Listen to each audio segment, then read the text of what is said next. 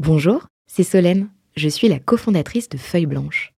Le podcast que vous apprêtez à écouter est produit par notre agence.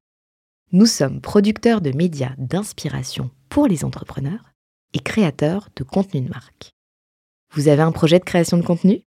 N'hésitez pas à nous joindre sur un café at feuilleblanche.com. En attendant, bonne écoute Feuille blanche. Y a-t-il un bon moment euh, pour vendre? C'est la question qu'on se pose toujours et qu'on va peut-être euh, tirer un peu plus euh, aujourd'hui avec notre invité du jour, Geoffroy de Bec de Lièvre. Bonjour. Bonjour Thomas. Geoffroy, tu es le fondateur de Marco Vasco, une Mm. société que tu as cédée euh, au Figaro et groupe d'assaut. On va euh, partir euh, en voyage avec toi sur l'aventure Marco Vasco et évidemment celle de ton cash out.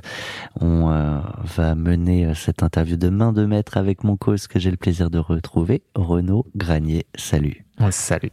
Vous avez bien dormi? Très bien. Ouais. Parfait. En pleine forme. dans ce mode-là?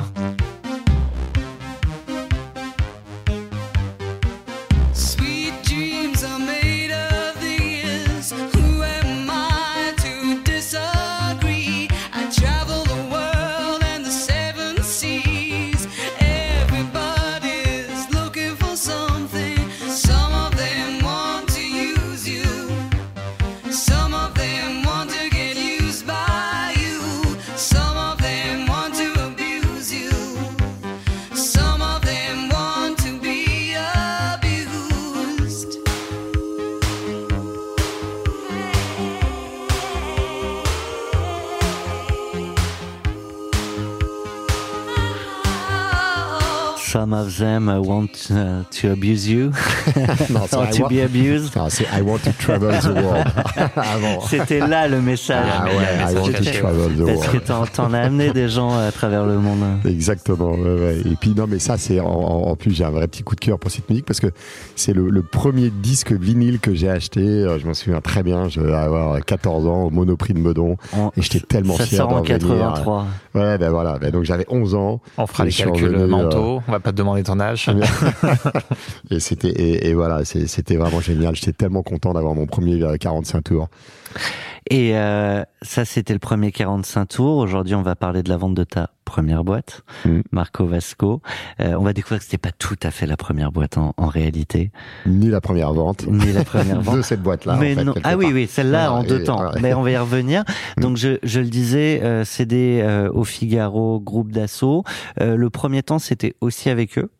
Non, mais alors, alors, alors bon, j'avais déjà Allez, monté une raconte. société euh, avant Marco Vasco, mais, mais en fait, c'est euh, c'est que la cession euh, auprès du, du, du, du Figaro, qui est effectivement une, une filiale du groupe d'assaut, euh, et c'est fait, je considère un peu en deux temps, parce qu'en fait, j'avais fait une, une levée de fonds quelques années avant, En pur cash et out. euh, ouais, qui était du secondaire pour le coup. Ce qu'on appelle du secondaire, en fait, c'était du rachat d'actions, donc de, de la part des deux investisseurs qui étaient rentrés dans la société, euh, Iris et Gimv, et, euh, et voilà. Donc en fait, euh, nous à l'époque, on avait communiqué sur une levée de fonds. On communique de toute façon toutes les boîtes, c'est toujours euh, amusant. On communique beaucoup sur les levées de fonds, et, euh, et on creuse jamais euh, ce qu'il y a derrière. Mais en fait, c'est c'est c'est c'est rarement que des levées de fonds. Il, Ouais. y a, il y a souvent une partie de cash. Ah, En fait, ça dépend. Ça dépend, c'est En ce fait, que ça j'allais dire. Non, mais ça dépend. Sur les vrais modèles de croissance de sociétés qui burn, qui sont pas rentables, je pense que c'est évidemment surtout des levées.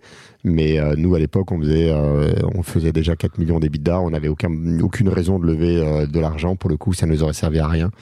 On s'est bien développé. Quand on a revendu la boîte quelques années après, il y avait 20 millions de cash dedans. Donc si, si, si ces 16 millions d'euros avaient été de la levée additionnelle, ça, enfin, ça, ça ça sens. Pas de sens. C'est toi a qui l'avais sollicité justement cette première levée ou euh, Ouais, ouais, on était passé par un, par un banquier d'affaires pour le coup.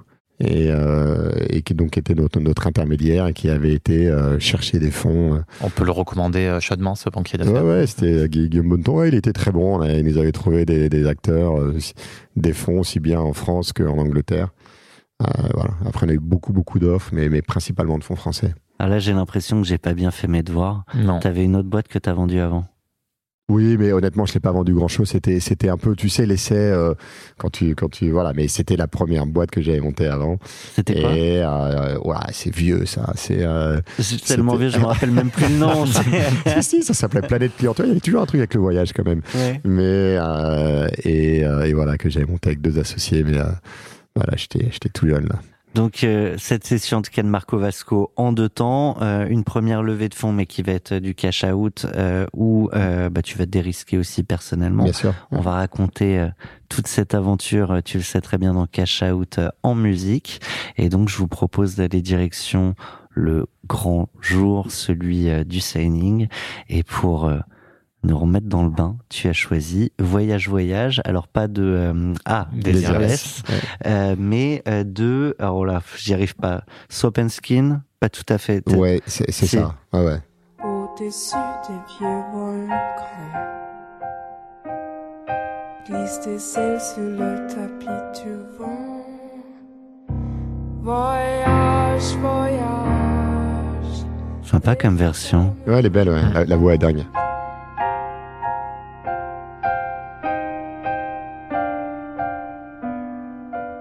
Côté nostalgique euh, ce jour-là. hein. Oui, mais, Ouais. mais- je t'expliquerai pourquoi j'ai fait ça. Parce que j'a- j'avais vraiment la pêche ce jour-là. Mais, mais, mais j'aime bien cette musique parce qu'elle est évidemment en lien avec le voyage, déjà. Voyage, voyage Vole dans les hauteurs Au-dessus des capitales Des idées fatales Regardez l'océan. Voyage, voyage.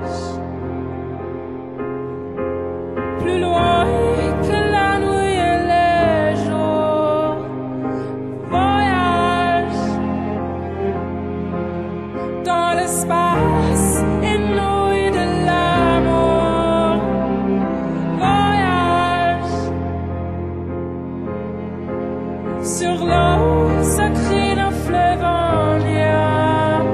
super version. Je trouve que la voix est dingue.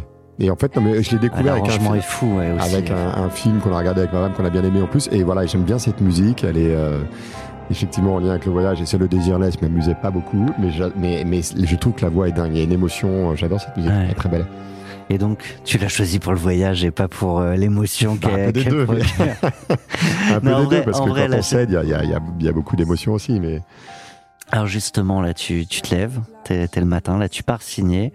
Alors oui, on l'a dit, euh, on a un peu devancé, mais t'avais une première partie de cash, mais là, c'est Mm. ça y est, c'est le- la vraie session. Ouais, et en plus une session à 100%, donc c'est une vraie session où, euh, où, voilà, on sait que ça ne nous appartient plus du tout, du tout, du tout. Quand tu dis 100%, il n'y a pas de earn-out, t'es pas loqué. Non, euh, non, non, Tu c'était peux une partir des, quand euh, tu veux. Ouais, en fait, c'était Serge Dassault euh, pour les petites participations, enfin ce qu'il appelle petites participations, c'est toutes les boîtes. Tout est relatif. Voilà, pour les Dassault, donc à moins d'un milliard, on va dire, mais non, Parce les- que j'ai- j'ai j'ai pas donné de montant, mais j'ai j'ai cru lire que c'était entre 50 et 100. Ouais, ça se situe dans, dans, dans, dans ces zones-là. ouais. Et, euh, et euh, pour les petites euh, participations, en fait, il avait, il avait un peu un souci de la, de la propriété de la transmission. Donc, il rachetait à 100%. En fait, il y avait, c'était assez étonnant. On avait, on avait deux autres offres à côté, mais, euh, mais les autres, évidemment, il y avait une partie en out. Il rachetait qu'une partie des parts euh, du fondateur, etc. Mais là, pour le coup, lui, c'était, euh, c'était 100%, ce qui était quand même. euh, Alors, c'était pas la plus belle offre hein, en montant, mais par On, contre, on va y revenir, ouais. Mais, mais voilà. Et du coup, donc euh, tu te lèves dans, dans quel mood? Où est-ce que t'es? Euh, Tu sais que c'est le jour J? Ouais, ouais. Là, t'étais plus solo. Hein. Il y avait d'autres euh, d'autres actionnaires. euh, Ouais, alors on avait toi. des fonds comme actionnaires, effectivement des fonds d'investissement euh, qui étaient rentrés quelques années avant. Euh, L'émotion, je pense qu'il y a, il y a- c'est un, doux mélange. Il y a une, euh, une partie de soulagement. euh, Qu'il y a quoi? Il est où le soulagement? Bah, le, le- le tourisme, c'est quand même un métier. On est exposé tout le temps, tout le temps, tout le temps. Enfin, je te donne un exemple. hein. En 2011, notre principal desti, c'était le Japon. Tu as eu Fukushima, euh, du jour au lendemain, euh, tu peux fermer le pays. Euh, je faisais pas du tourisme en 2001, mais ceux qui vendaient que les US, je pense que ça a dû être très compliqué. Et, euh, et, euh, et puis j'ai cédé. Et un an après, il y a eu le Covid. Donc, euh, si tu veux, euh, le chiffre d'affaires, il est passé euh, de euh, Ça, ça met dans un stress permanent, en fait. Ouais, ça met dans un stress permanent en fait au début. Alors moi, je me souviens, premier truc, euh, t'as un attentat dans un pays, alors tu montes une cellule de crise, et puis en fait un mois après, t'en remontes une autre En pour un autre c'est pays. cellule de crise sur cellule de Bah, en crise. fait, à la fin, on avait, en fait, il n'y avait plus de cellule de crise, il y avait un département, euh, qui, qui- qui- un département crise qui gère les emmerdes permanents, quoi. Mais, mais, mais après, c'est euh, euh, même quand c'est même quand c'est pas des événements euh, globaux. T'as un client, il fait une plongée, il, il, remonte, il, est pas là, faut le rapatrier, faut gérer la famille. Enfin, c'est en fait c'est des trucs qui sont ça, ça c'est le quotidien, quoi. La vie des gens et la vie du monde. Ouais, la vie des gens, la vie du monde. euh, C'est le bordel. donc voilà, donc je, je, je trouvais que c'était quand même assez usant. euh, donc ça, c'était un peu la partie euh, soulagement. Euh, et puis j'avais fait le tour, une, euh, une sorte d'accomplissement aussi de me dire ça. va, J'ai développé la boîte euh, jusque là où je pouvais la développer, en tout cas sur ce marché. Et, euh, et puis euh, et puis confiant de, du, du, du, du choix du repreneur. Euh, c'était pas celui qui donnait le principal montant, mais je pense que c'était celui qui allait le, le mieux intégrer euh, sans déglinguer la boîte, euh, euh, en préservant la culture, euh, euh, en prenant soin des équipes. Et puis, et, et ça s'est avéré être le cas en C'est plus. ce hein. que j'allais te demander. Mais, Ouais, euh, je pense que le Figaro, honnêtement, parce que tu lis toujours des études qui te disent qu'en fait 70% des acquisitions euh, euh, Finissent mal en général. mal et, et, et, euh, et créent de la dévaleur. Enfin, je sais pas comment Ouais. le dire autrement, mais en gros, euh, coûte de l'argent au, Mm. au boîte qui le reprennent, donc, donc l'opposé du, du, du, du point initial. Et en fait, quand on regarde toutes les acquisitions du Figaro, globalement, elles ont toutes été euh, bien réussies, bien intégrées. Mais alors, alors qu'on pourrait ouais. se dire, alors qu'on pourrait se dire que tu prends 100% de la boîte, tu désintéresses euh, évidemment la vie perso de l'entrepreneur, mais il a plus euh, 100% d'intérêt à tout faire pour que la boîte continue de surperformer. Ouais, ouais, je, je... C'est mais étonnant, quoi. C'est un bon point parce que tu Ouais. peux dire effectivement que, que, que, que les, les investisseurs. Alors, moi, j'avais mis en place un très bon DG pour le coup avant de céder. J'avais préparé en fait, hein, Mm. tout simplement. hein. Et, euh, et j'avais vraiment un relais pour le coup. J'étais plus du tout indispensable. Enfin, de toute façon, je pense que on n'était pas très nombreux, mais toi, on était 300 dans la boîte néanmoins. Euh, t'es beaucoup moins opérationnel et ton rôle à ce niveau-là, euh, c'est plus de faire, mais c'est de, de t'entourer d'un comex. Enfin, c'est celui d'un- entraîneur d'une équipe de football. Hein. Tu es là pour euh, définir euh, la stratégie de jeu, euh, recruter les meilleurs joueurs et faire en sorte qu'ils jouent bien ensemble, hein, ni plus ni moins. Et moi, j'avais vraiment une équipe de super joueurs, quoi, pour le coup. Et, et, et dont un, un DG, euh, qui est toujours le DG d'ailleurs, qui est un mec top et qui, je pense, était, était beaucoup plus adapté que moi d'ailleurs pour, pour euh, prendre la suite, où après, il fallait gérer véritablement la boîte et non plus la développer. Moi, je suis un développeur. Moi, j'avais une question sur le. Tu disais que c'était l'offre peut-être moins disante. Euh, Mhm. Les co-actionnaires, ils sont, ils sont OK avec ton point de vue? Attends, on va se fâcher, Renaud. Ah oui, on en parle vrai. après. On en parle après. Parlons-en après. alors. Euh, Je grondé sinon par Thomas. Mais c'est, en plus, c'est pas mon rôle normalement d'être celui qui, je suis plutôt celui qui sort du cadre et là, c'est toujours moi qui, qui le resserre. On est le jour J, tu te lèves, t'es où? T'es où? Ouais, ouais. Bah, je- physiquement à Paris, je sais où va se passer la signature, c'est-à-dire un closing avec une table qui est aussi grande que la tienne, qui doit faire 10 mètres de long. Et, euh, Ouais, je crois que c'est la mienne. et, Bienvenue chez moi. Ouais. Feuille et blanche voilà, à qui, des grands qui- bureaux. qui était chez l'autre avocat euh, à Paris. Et, et je sais que, que le soir, j'aurai une crampe au bras ou un tennis elbow parce que euh, je vais passer euh, l'après-midi à, à, à mettre ma signature Donc sur on n'est sur pas des- sur DocuSign à l'époque. Ah Euh, non, non, non, non, c'est mar- je- les, ouais, les closings se font aujourd'hui, je pense, en, Oui, la plupart. en alors- partie sur DocuSign, mais Alors, euh, la petite anecdote, euh, Vincent Redrado, euh, qui, a, qui a vendu là, le, le groupe DNG, euh, nous a dit, alors c'était tout DocuSign, etc. Il écoutait euh, Cash Out et il entendait tous ces entrepreneurs se plaindre du côté très euh, déshumanisé des signatures en mm, DocuSign. mm, mm, mm. Et du coup, il a demandé à ce que la signature se fasse en présentiel avec tout le monde. Donc, ils avaient tout fait en DocuSign, mais au final, il y avait quand même eu un bout de papier qui n'avait a priori aucune valeur Ouais. pour voir les gens. Non, après, je Ouais. pense que c'est important de, même si tout se fait en docu, s'il perdrait, si c'était en DocuSign, c'est-à-dire que chacun peut signer depuis son bureau. Je trouve que le cérémonial du closing où on se retrouve, chacun dit un petit mot, on boit une coupe et, et Mais on peut euh, se retrouver et on signer en. DocuSign. Ouais, ouais, mais c'est euh, non, je trouve que ça fait ça fait partie. c'est- Ce mémorial, il est sympa. Ouais. Il, a- il, est- il faut il faut le garder quand même un C'est un minimum. moment, quoi. Ça, Ouais, bien sûr. Du, du coup, il y avait Ça qui autour de, cette grande table euh, Il y avait euh, le président du Figaro, le DG du Figaro. Je pense qu'il y avait des gens de la holding d'assaut également. Il y avait la directrice juridique. y est en avait, euh, 2018, donc ouais. Serge Dassault va mourir en Ouais, mai. c'est ça. Ouais. Euh, Donc, donc, euh, donc lui n'était pas présent. Et puis il y avait euh, il y avait évidemment les, re- les, les, les, les trois fonds d'investissement, donc Alven, Iris et Gim. Euh, Je pense que j'avais dû demander à mon DG de venir également de participer. Mon associé, je sais pas, on était, on était 15 autour de la table. Plus les avocats, les banquiers Et d'affaires. évidemment, tous les avocats, les banquiers d'affaires. Alors, il y a- il y a- à l'époque, c'était euh, Cambon euh, en termes de banquier qu'on avait Ok. pris. Donc, c'était Laurent Azout, qui est un super banquier et euh, que je recommande. Et puis, euh, et puis euh, également, évidemment, les avocats. Ouais. Du beau monde. Donc ça prend des, des heures. Ouais, c'est un peu long. hein. Ouais. Ah ouais. Et, et puis la veille, et, et puis les jours d'avant, il y a, il y, a, y, a, il y a 40. euh, Enfin, il y a beaucoup, beaucoup d'allers-retours. Ouais. Il y a un peu de stress entre le closing et le signing, parce qu'en fait, comme on faisait plus de 50 millions d'euros de, de, de CA, euh, on, a, on rentre dans la catégorie de. euh, il faut avoir l'accord de l'autorité de la concurrence, Mhm. en fait. Et pour s'assurer, en fait, que l'acquéreur ne va pas être en position de, de, monopole. et donc euh, tu signes, mais ça veut dire donc justement que t'as pas les fonds tout de suite. non, non, en fait, ouais, t'as la- enfin, voilà, il y a trois mois entre, entre closing signing et, et, et voilà. Donc, Il se passe quoi si le régulateur dit non? Bah, le, le deal ne peut, euh, peut ne pas se faire. Enfin, j'ai dire, on l'a eu là euh, récemment entre euh, TF1 Ouais. et, euh, et M6, hein, donc, donc ça peut arriver. Mais Et donc dans un coin de ta tête, tu te dis parce que c'est a priori le monopole, il est loin d'être évident là sur sur ce deal parce que le Figaro, Ouais. il venait de racheter un autre acteur avant qui s'appelait Maison du Voyage. On pouvait démontrer que euh, notre principal concurrent, euh, qui est Voyageurs du Monde, était plus gros que nous deux réunis. Donc on n'était pas très inquiets, Ouais. mais bon, néanmoins, ils font leur, reste quand même le ouais. Ouais, ils font leur boulot. Donc, bah, c'est-à-dire qu'il faut mandater des avocats spécialisés dans le droit de la concurrence qui font ça par cœur. Donc, euh, voilà, et, euh, et, et répondre à, aux 40 000 questions du régulateur. après avoir répondu aux 40 000 questions du repreneur. Vous sortez de là, donc champagne, etc. Peut-être la petite photo qui va bien, voilà. Euh, des fois, on oublie de la faire. Euh, donc, euh, note à tous ceux qui nous écoutent, c'est quand même bien de garder un souvenir.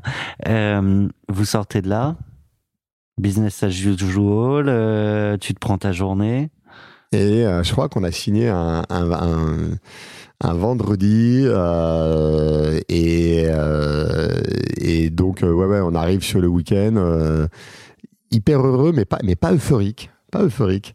C'est, euh, en fait, j'avais, j'avais l'impression d'avoir préparé cette session, euh, de l'avoir travaillé euh, quelques mois avant pour déjà vendre le projet à des actionnaires. Parce qu'en fait, je veux dire, le, le- c'est une session, c'est autant vendre En interne qu'en euh, externe. Oui, autant vendre à ses actionnaires le fait de, de enfin, je veux dire, arriver à les motiver, leur dire que c'est le bon moment, qu'il faut le faire aujourd'hui, etc. Et avec eux. et, et et- avec et eux. avec eux, ça c'est une vraie session en interne. hein. Et embarquer tous tous les actionnaires financiers autour de la table en disant, les gars, c'est, c'est, on y va et c'est, et c'est maintenant.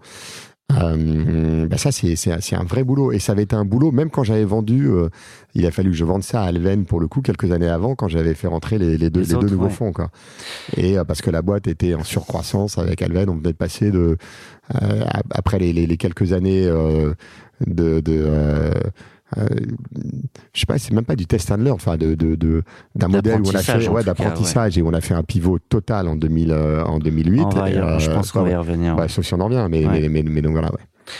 Euh, à, à ce moment-là, euh, t'es majoritaire dans la boîte avec ton associé, enfin vous? Sur la session finale, je ne le suis plus. Ok, donc plus difficile de de motiver les les fonds qui étaient présents. Ouais, ouais, ouais. Bah, il y, a, y, a, y a un travail pour eux. Et puis, puis, en fait, ce qui est compliqué, c'est que les fonds ne rentrent pas au même moment sur les mêmes valos. Ouais. Et donc, ils ont chacun leur agenda. Et euh, pour Alven, qui est rentré sur une valeur super faible, dans tous les cas, c'était c'était un très, très, très beau Bon deal. deal, ouais. Pour ceux qui sont rentrés sur une valeur plus élevée, c'était un deal qui était, qui était, euh, qui était moins bon. Ben, mécaniquement, le TRI n'est- n'est n'est- n'est pas le même. Et donc, euh, voilà, il faut arriver à, à aligner les intérêts. Et, Les derniers entrants, c'était combien de temps avant? C'était 4 ans avant. Ok. Et euh, voilà, donc 4 ans pour eux, ils ont encore un peu de temps. Donc il faut leur, leur expliquer que c'est le bon moment néanmoins. Euh, ils peuvent te dire qu'ils ont encore euh, peut-être 2 ans. Par contre, ils en ont pas non plus 4. Donc compliqué parce que bah, typiquement, la question de l'international s'est posée plein de fois. Est-ce qu'on y va ou pas? Sauf qu'en fait, l'international, ça prend minimum 4 ans, 5 ans de rentabiliser les ouvertures Oui, pays et d'être présent. Voilà, c'est un nouveau cycle.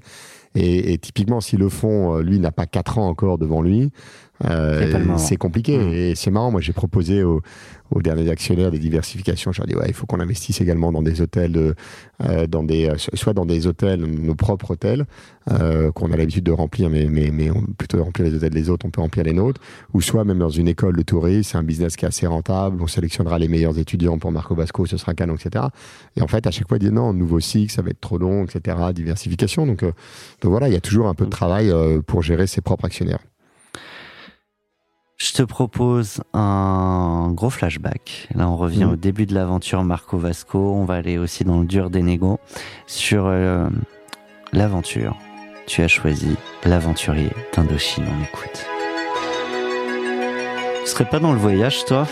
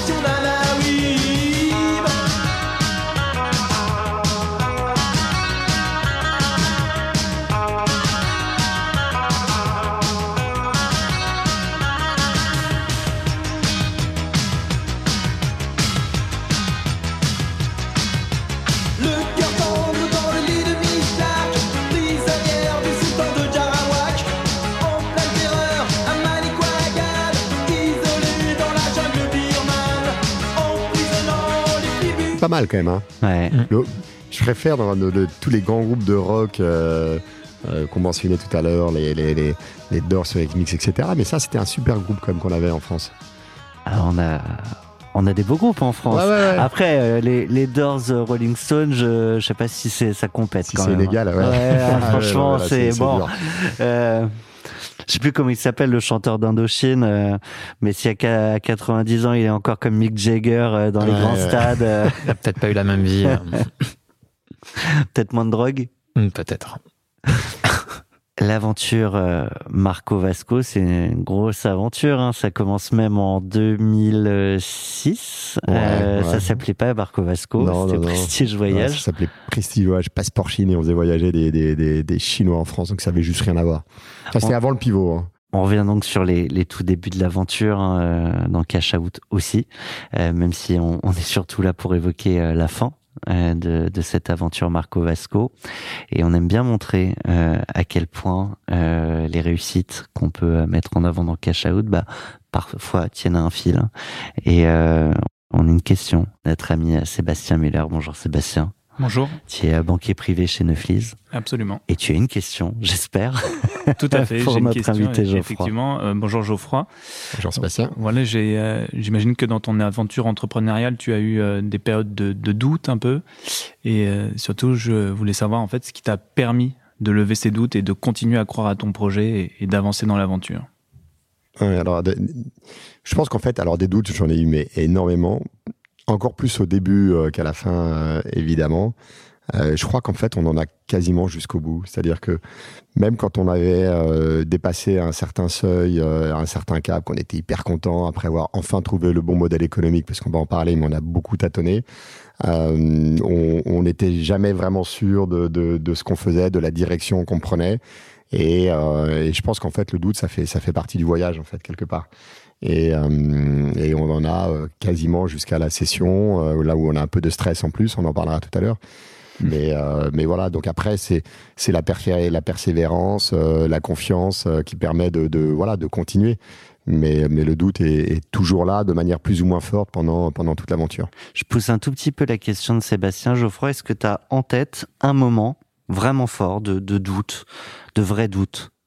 Ah bah, on a fait un pivot monstrueux au, début, en 2007, où, on a, avec, euh, avec quelqu'un que j'avais recruté et qui est devenu mon associé après, euh, brainstormé jusqu'à 5 heures du mat dans un café à Shanghai en se disant mais, comment on fait pour s'en sortir avec cette tôle? Le, le modèle ne marche pas, le truc est voué à l'échec, qu'est-ce qu'on fait quoi?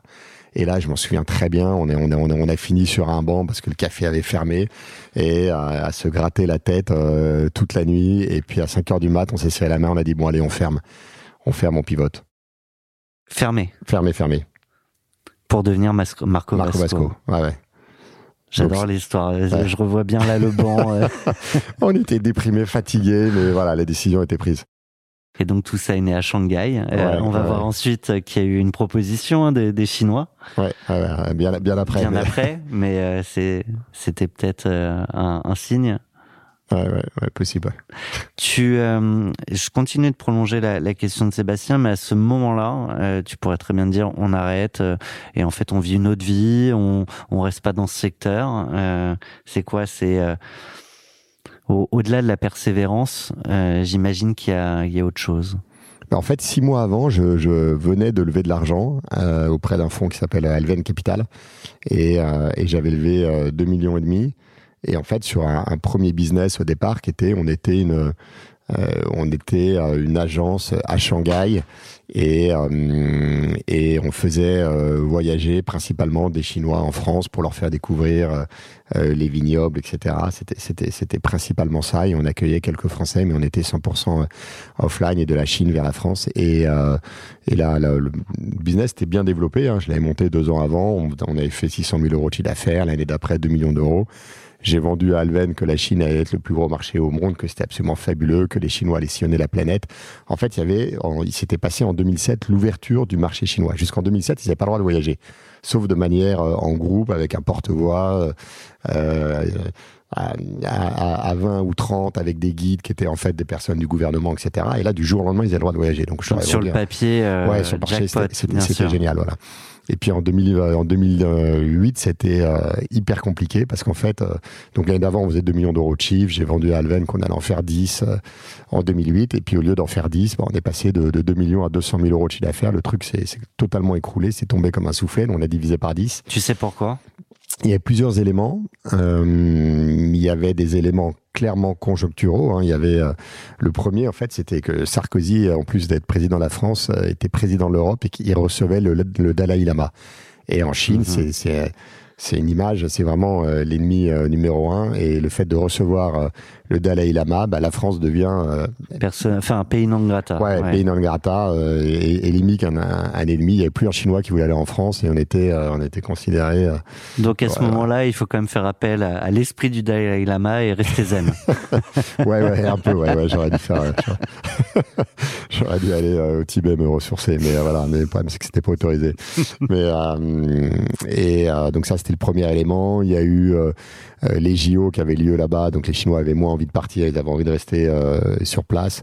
Et le, bref, le business s'est complètement écroulé en, en une année. Donc comme on dit euh, qu'il faut jamais avoir un seul gros client euh, pour sa boîte, un seul pays, c'était peut-être Ouais, pas. euh, j'ai découvert ce que c'était ouais. que d'être mono, ce qu'on appelait mono destination, Mm. mono, euh, euh, c'est ça, un pa- pays émetteur dans le tourisme. J'avais un, un business angel qui avait vécu ça quelques années avant avec le Brésil et qui m'a dit, ouais, ça c'est le risque quand t'es mono, euh, mono pays et, euh, et voilà, ça revient à être mono client, c'est exactement ça. Alors nous, on doit être joueur parce qu'on est une monodestination euh, dans ce podcast, c'est arrivé jusqu'à la session. Ouais. Euh, Sébastien, tu voulais... Ouais, je- et- mais qu'est-ce qui t'a permis de rebondir justement à ce moment-là?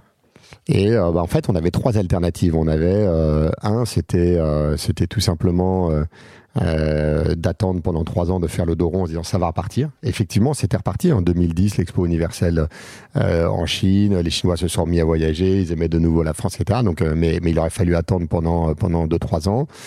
Euh, deux, c'était de rendre l'argent qu'on n'avait pas dépensé à Alven et dire bah voilà sur 2 millions et demi, euh, il te reste un million et demi parce que euh, avait dépensé un million pour aller faire les 10 et puis euh, bah merci merci d'avoir joué hein. dans le mot capital risque il y a le mot risque on le sait tous donc Donc ça fait partie, ça fait partie du deal. Et troisièmement, c'est est-ce que vous nous faites confiance si on tente un nouveau truc? Et en fait, Alven a été top parce que euh, ils ont été supportifs. Ils nous ont dit c'est quoi votre idée? Il s'est dit bon, bah, de toute façon, euh, paumé pour paumer, euh, il... il a pas l'air trop con. On va voir s'il peut essayer de faire autre chose. Et, euh, et voilà, ça c'est ça c'est joué Bien comme vu, ça. bien vu. Mais, mais ils avaient fait, il m'a raconté, euh, Charles, l'associé d'Alven, elle m'a dit, oh, écoute, on a, pour rien de cacher, on avait mis une provision de 95%. donc, euh, donc voilà, ils avaient considéré que le truc était totalement dead, mais nous, on avait encore un peu de cash pour jouer. quoi. Charles comment? Charles Le Tourneur, c'était... euh, Ouais. ouais, on, on partage toujours les, les, les petits noms. euh. voilà. Euh, tu le un disais, des hein, y a- fondateurs et qui a été un super associé pendant, pendant toutes ces années, donc c'était top. il y a, y a un risque d'être monodestination. Alors nous, on est joueurs, on prend un peu de risque. Notre destination dans ce podcast, c'est d'aller jusqu'au bout de la session. Donc, je te propose de poursuivre. Euh, maintenant, on rentre dans le dur de, de Marco Vasco. Euh, on va quand même aller très vite vers euh, tout le sujet des, des négos.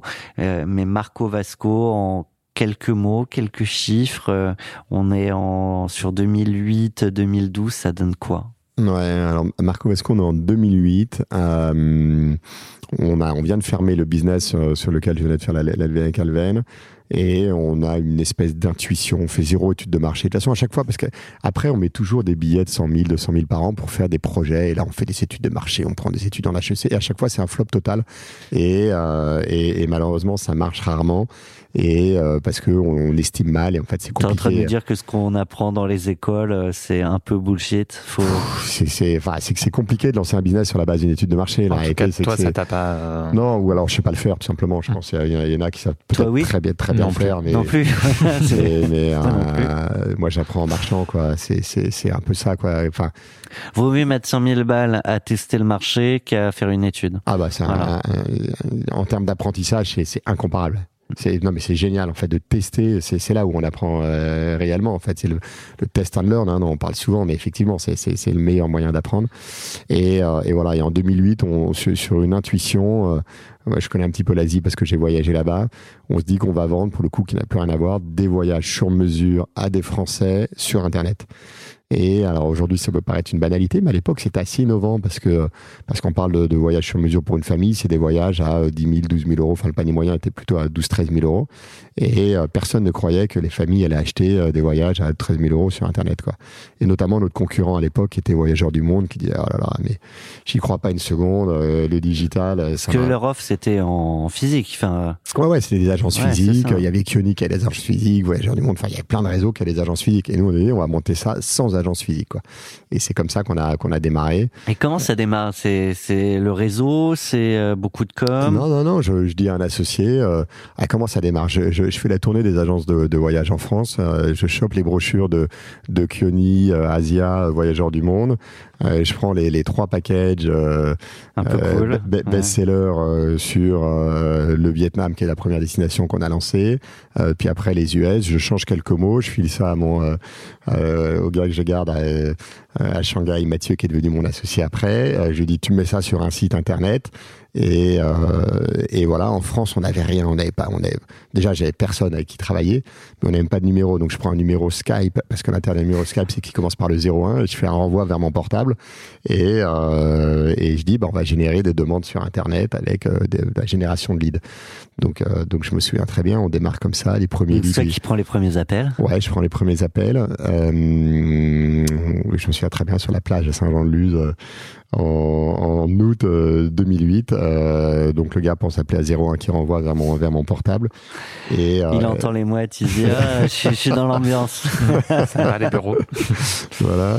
Et puis pour apprendre euh, un peu qui sont nos clients, quel est notre positionnement, comment ça va marcher, j'ai un copain qui me dit ouais, il faut que tu fasses toi-même le, le- le commercial. Et donc je, je, je prends un nom, euh, un nom d'emprunt qui s'appelle Romain. Alors je voulais un nom qui soit rassurant, donc je prenais Romain Dupré-Latour. Et donc je me suis créé une adresse email. Parce euh, que Geoffroy, ça ne marchait pas?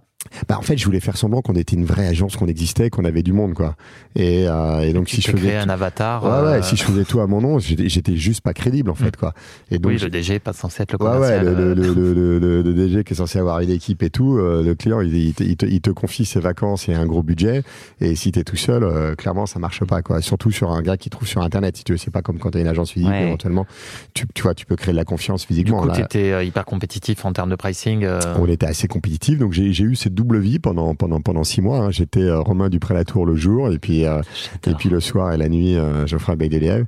C'était un peu emmerdant quand on avait des clients qui passaient. Attendez, euh, je vous passe le patron. oui, bonjour. Bon, faut que j'aille négocier là. Ouais, c'était un peu emmerdant. Je me souviens d'un client qui était passé, qui voulait absolument nous voir physiquement. On était une dizaine dans le bureau, donc je dis à tout le monde, hé les gars, aujourd'hui je m'appelle Romain, vous m'appelez Romain, etc. Et on invite le client déjeuner. les histoires Et, comme euh, et je me souviens, il y avait un autre conseiller qui était avec moi, et au milieu, il m'appelait Geoffroy. Je dis, mais, mais, mais de qui tu parles et tout. Donc voilà, mais effectivement, c'était un peu schizophrène, mais, mais j'ai eu cette double vie pendant six mois. À quel moment tu te dis là, on s'apprend? En fait, je vois qu'on génère plein de demandes euh, avec un bon modèle qui était, qui, qui était assez simple, qu'on avait une vraie capacité à générer des leads. Euh, et puis. euh, Et du coup, à opérer ou à sous-traiter euh, non, les opérer opérations 100%. Ok. Ah ouais, alors, ce qu'on appelle opérer, c'est qu'on a sur place une agence locale, qu'on appelle un réceptif dans notre jargon. Mais, mais pour le coup, on s'occupe du client. On n'avait pas de licence de voyage, donc on achète les billets nous-mêmes sur Go Voyage euh, avec le nom du client, on repackage le tout et, et- et on vend l'ensemble. Donc c'était un peu du bricolage les premiers Ouais. mois, mais je vois bien que ça prend, ça prend même assez vite en fait. hein. Parce qu'on alors euh, on est on est repassé à zéro. La première année en 2009, on fait 3 millions d'euros de chiffre d'affaires, ce qui était beaucoup pour une première année. Donc mieux que les 2 millions que tu évoquais Ouais, tout à l'heure. ouais, euh, Et et pour les clients, la différence entre passer en physique ou passer avec vous euh, au-delà du prix Bah, c'est qu'en fait, euh, nos clients, on s'adressait à un marché qui était celui des cadres dirigeants, qui n'ont pas forcément pas le temps. Et euh, en fait, le premier bénéfice fonctionnel, c'est le gain de temps. Le bénéfice émotionnel, parce qu'on a beaucoup travaillé un peu sur ce qu'on apportait comme valeur sur nos clients, c'est la sérénité. Le fait de passer par une agence, bah, c'est plus serein que de t'occuper toi-même, de réserver tes hôtels, savoir si la connexion va bien se faire, euh, trouver un guide, etc. Ça, c'est un peu compliqué. Et, euh, et voilà, donc en fait, on avait, on avait une vraie valeur ajoutée. Et le fait de justement pas le vendre sur Internet, mais, mais de trouver tous les clients sur Internet et de vendre avec des conseillers voyage au téléphone qui étaient des spécialistes pays, euh, en fait, on euh, on créait énormément de valeur et ça, c'était rassurant pour les clients pour le coup. Ok. Et donc, euh, et donc là, à partir de ce moment-là, on a une, on a une croissance qui est vraiment forte. On va rentrer euh, du coup dans, dans le dur. Tu as déjà évoqué l'aventure Marco Vasco dans, dans plein d'interviews, donc j'ai vraiment envie là qu'on qu'on se concentre. En plus, je veux le tranfiler euh, sur la session. Ouais. Euh, les premières pistes, les premières touches, elles vont arriver en quelle année? En 2017. euh, Ah ouais, très- un an avant. Ouais, ouais, un, un- un an avant. euh, alors, on était très sollicité par des fonds qui nous appelaient tout le temps, euh, en permanence. De toute façon, quand on est une boîte de croissance, on, a, on, on rencontre euh, toujours beaucoup de monde. Et, euh, et euh, un an avant, euh, j'en parle avec, avec Charles Le Tourneur qui me dit Ah, tiens, j'ai été contacté par, par un banquier d'affaires. Il faut que tu le, il faut que tu le, tu, tu le vois. il me dit qu'il a, qu'il a un acquéreur pour nous. On l'avait pas, on l'avait pas mandaté. Il y avait- il y avait juste aucun deal, quoi. Il y avait rien du tout. Et, euh, et donc je vais le rencontrer. Il devait vous trouver séduisant Et euh, ouais, ouais, ouais, ouais, un peu, oui. Je fais mes transitions comme je peux. Hein. Non, elle, elle était pas, pas si mal celle-là. Non, mais ça, c'est- ce, ce choix de la musique, ça me fait marrer parce que. Ah ouais.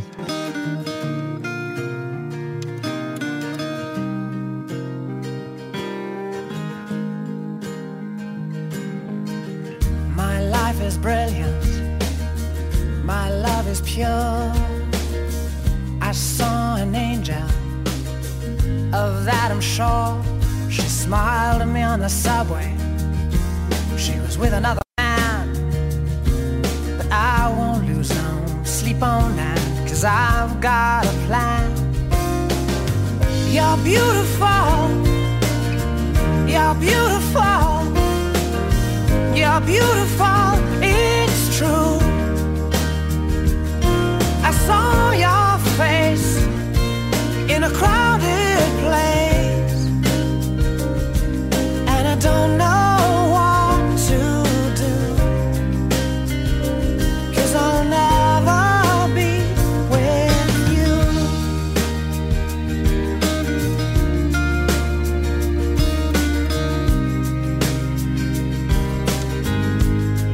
J'aime bien cette musique. J'ai- fait le choix de cette musique parce qu'en fait, j'ai.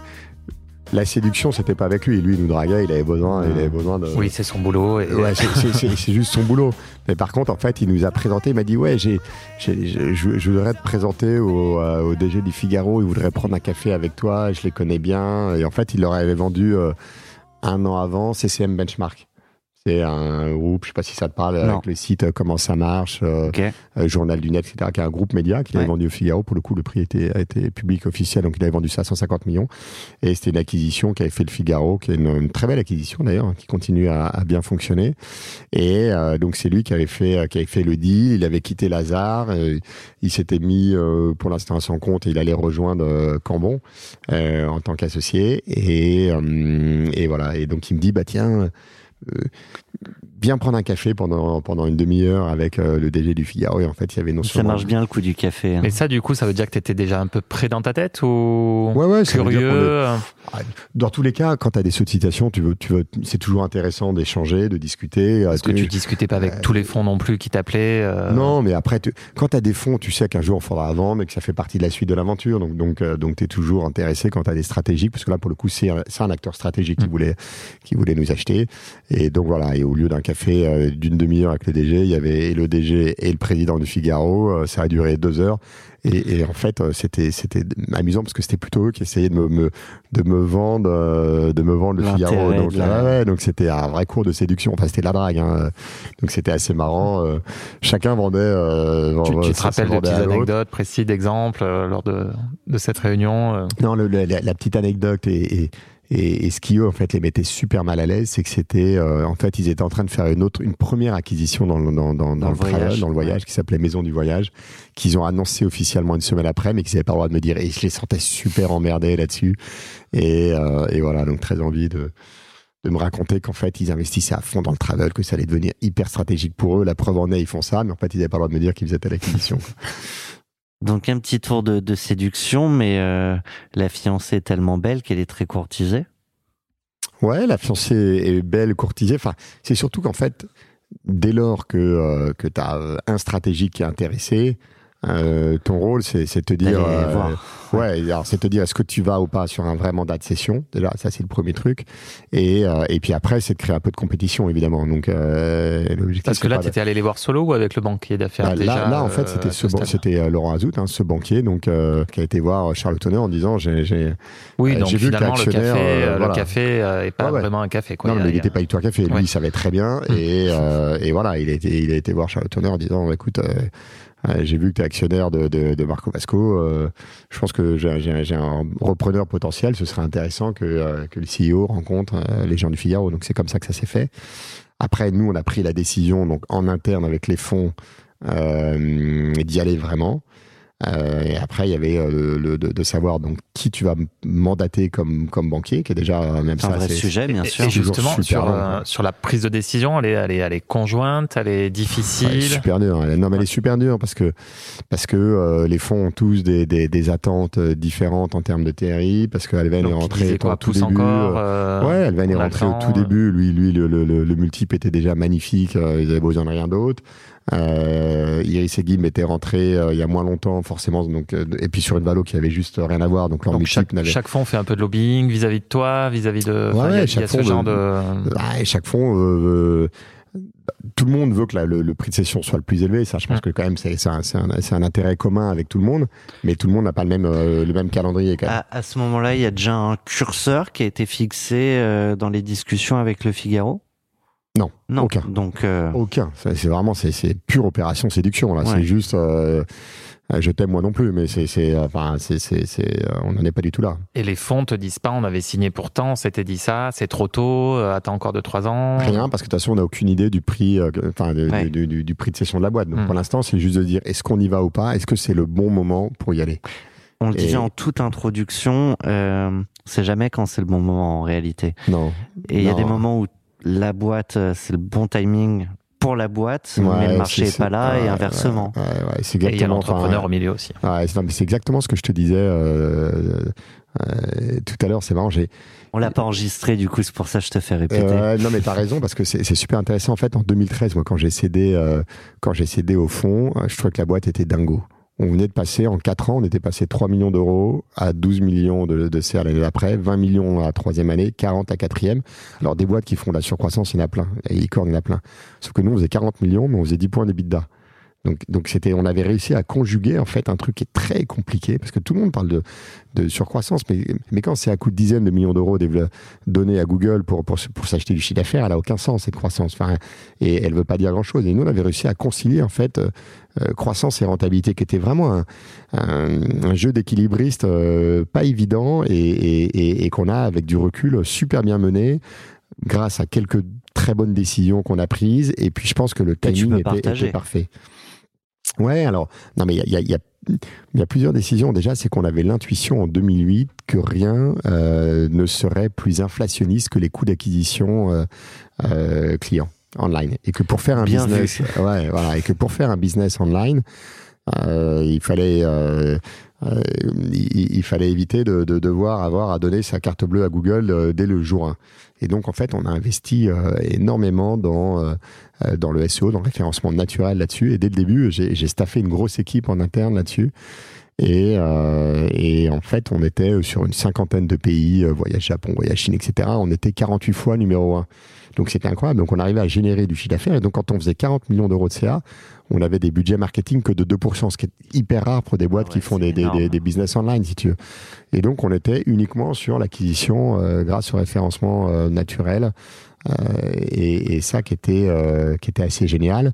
Après, on avait on avait monté toute une mécanique de CRM, d'algo, d'attribution du bon lead euh, à la bonne personne en fonction de qui était le client, est-ce que c'était du repeat, etc. Enfin, on avait euh, honnêtement très très bien modélisé tout ça. Et puis euh, et puis je pense qu'on était assez fin euh, dans le pilotage et dans les KPI de la boîte parce que le, le travel c'est des métiers à, ouais. à- à petite marge et nous on arrivait à avoir déjà euh, plus de 30% de marge brute, on était même monté à 33% après et, euh, et honnêtement on pilotait ça, euh, j'ai dit on comptait chaque centime quoi. Encore Donc ça, de- nous, ouais. ah donc ça nous a permis de, de, de, de sortir en fait une rentabilité de dingue.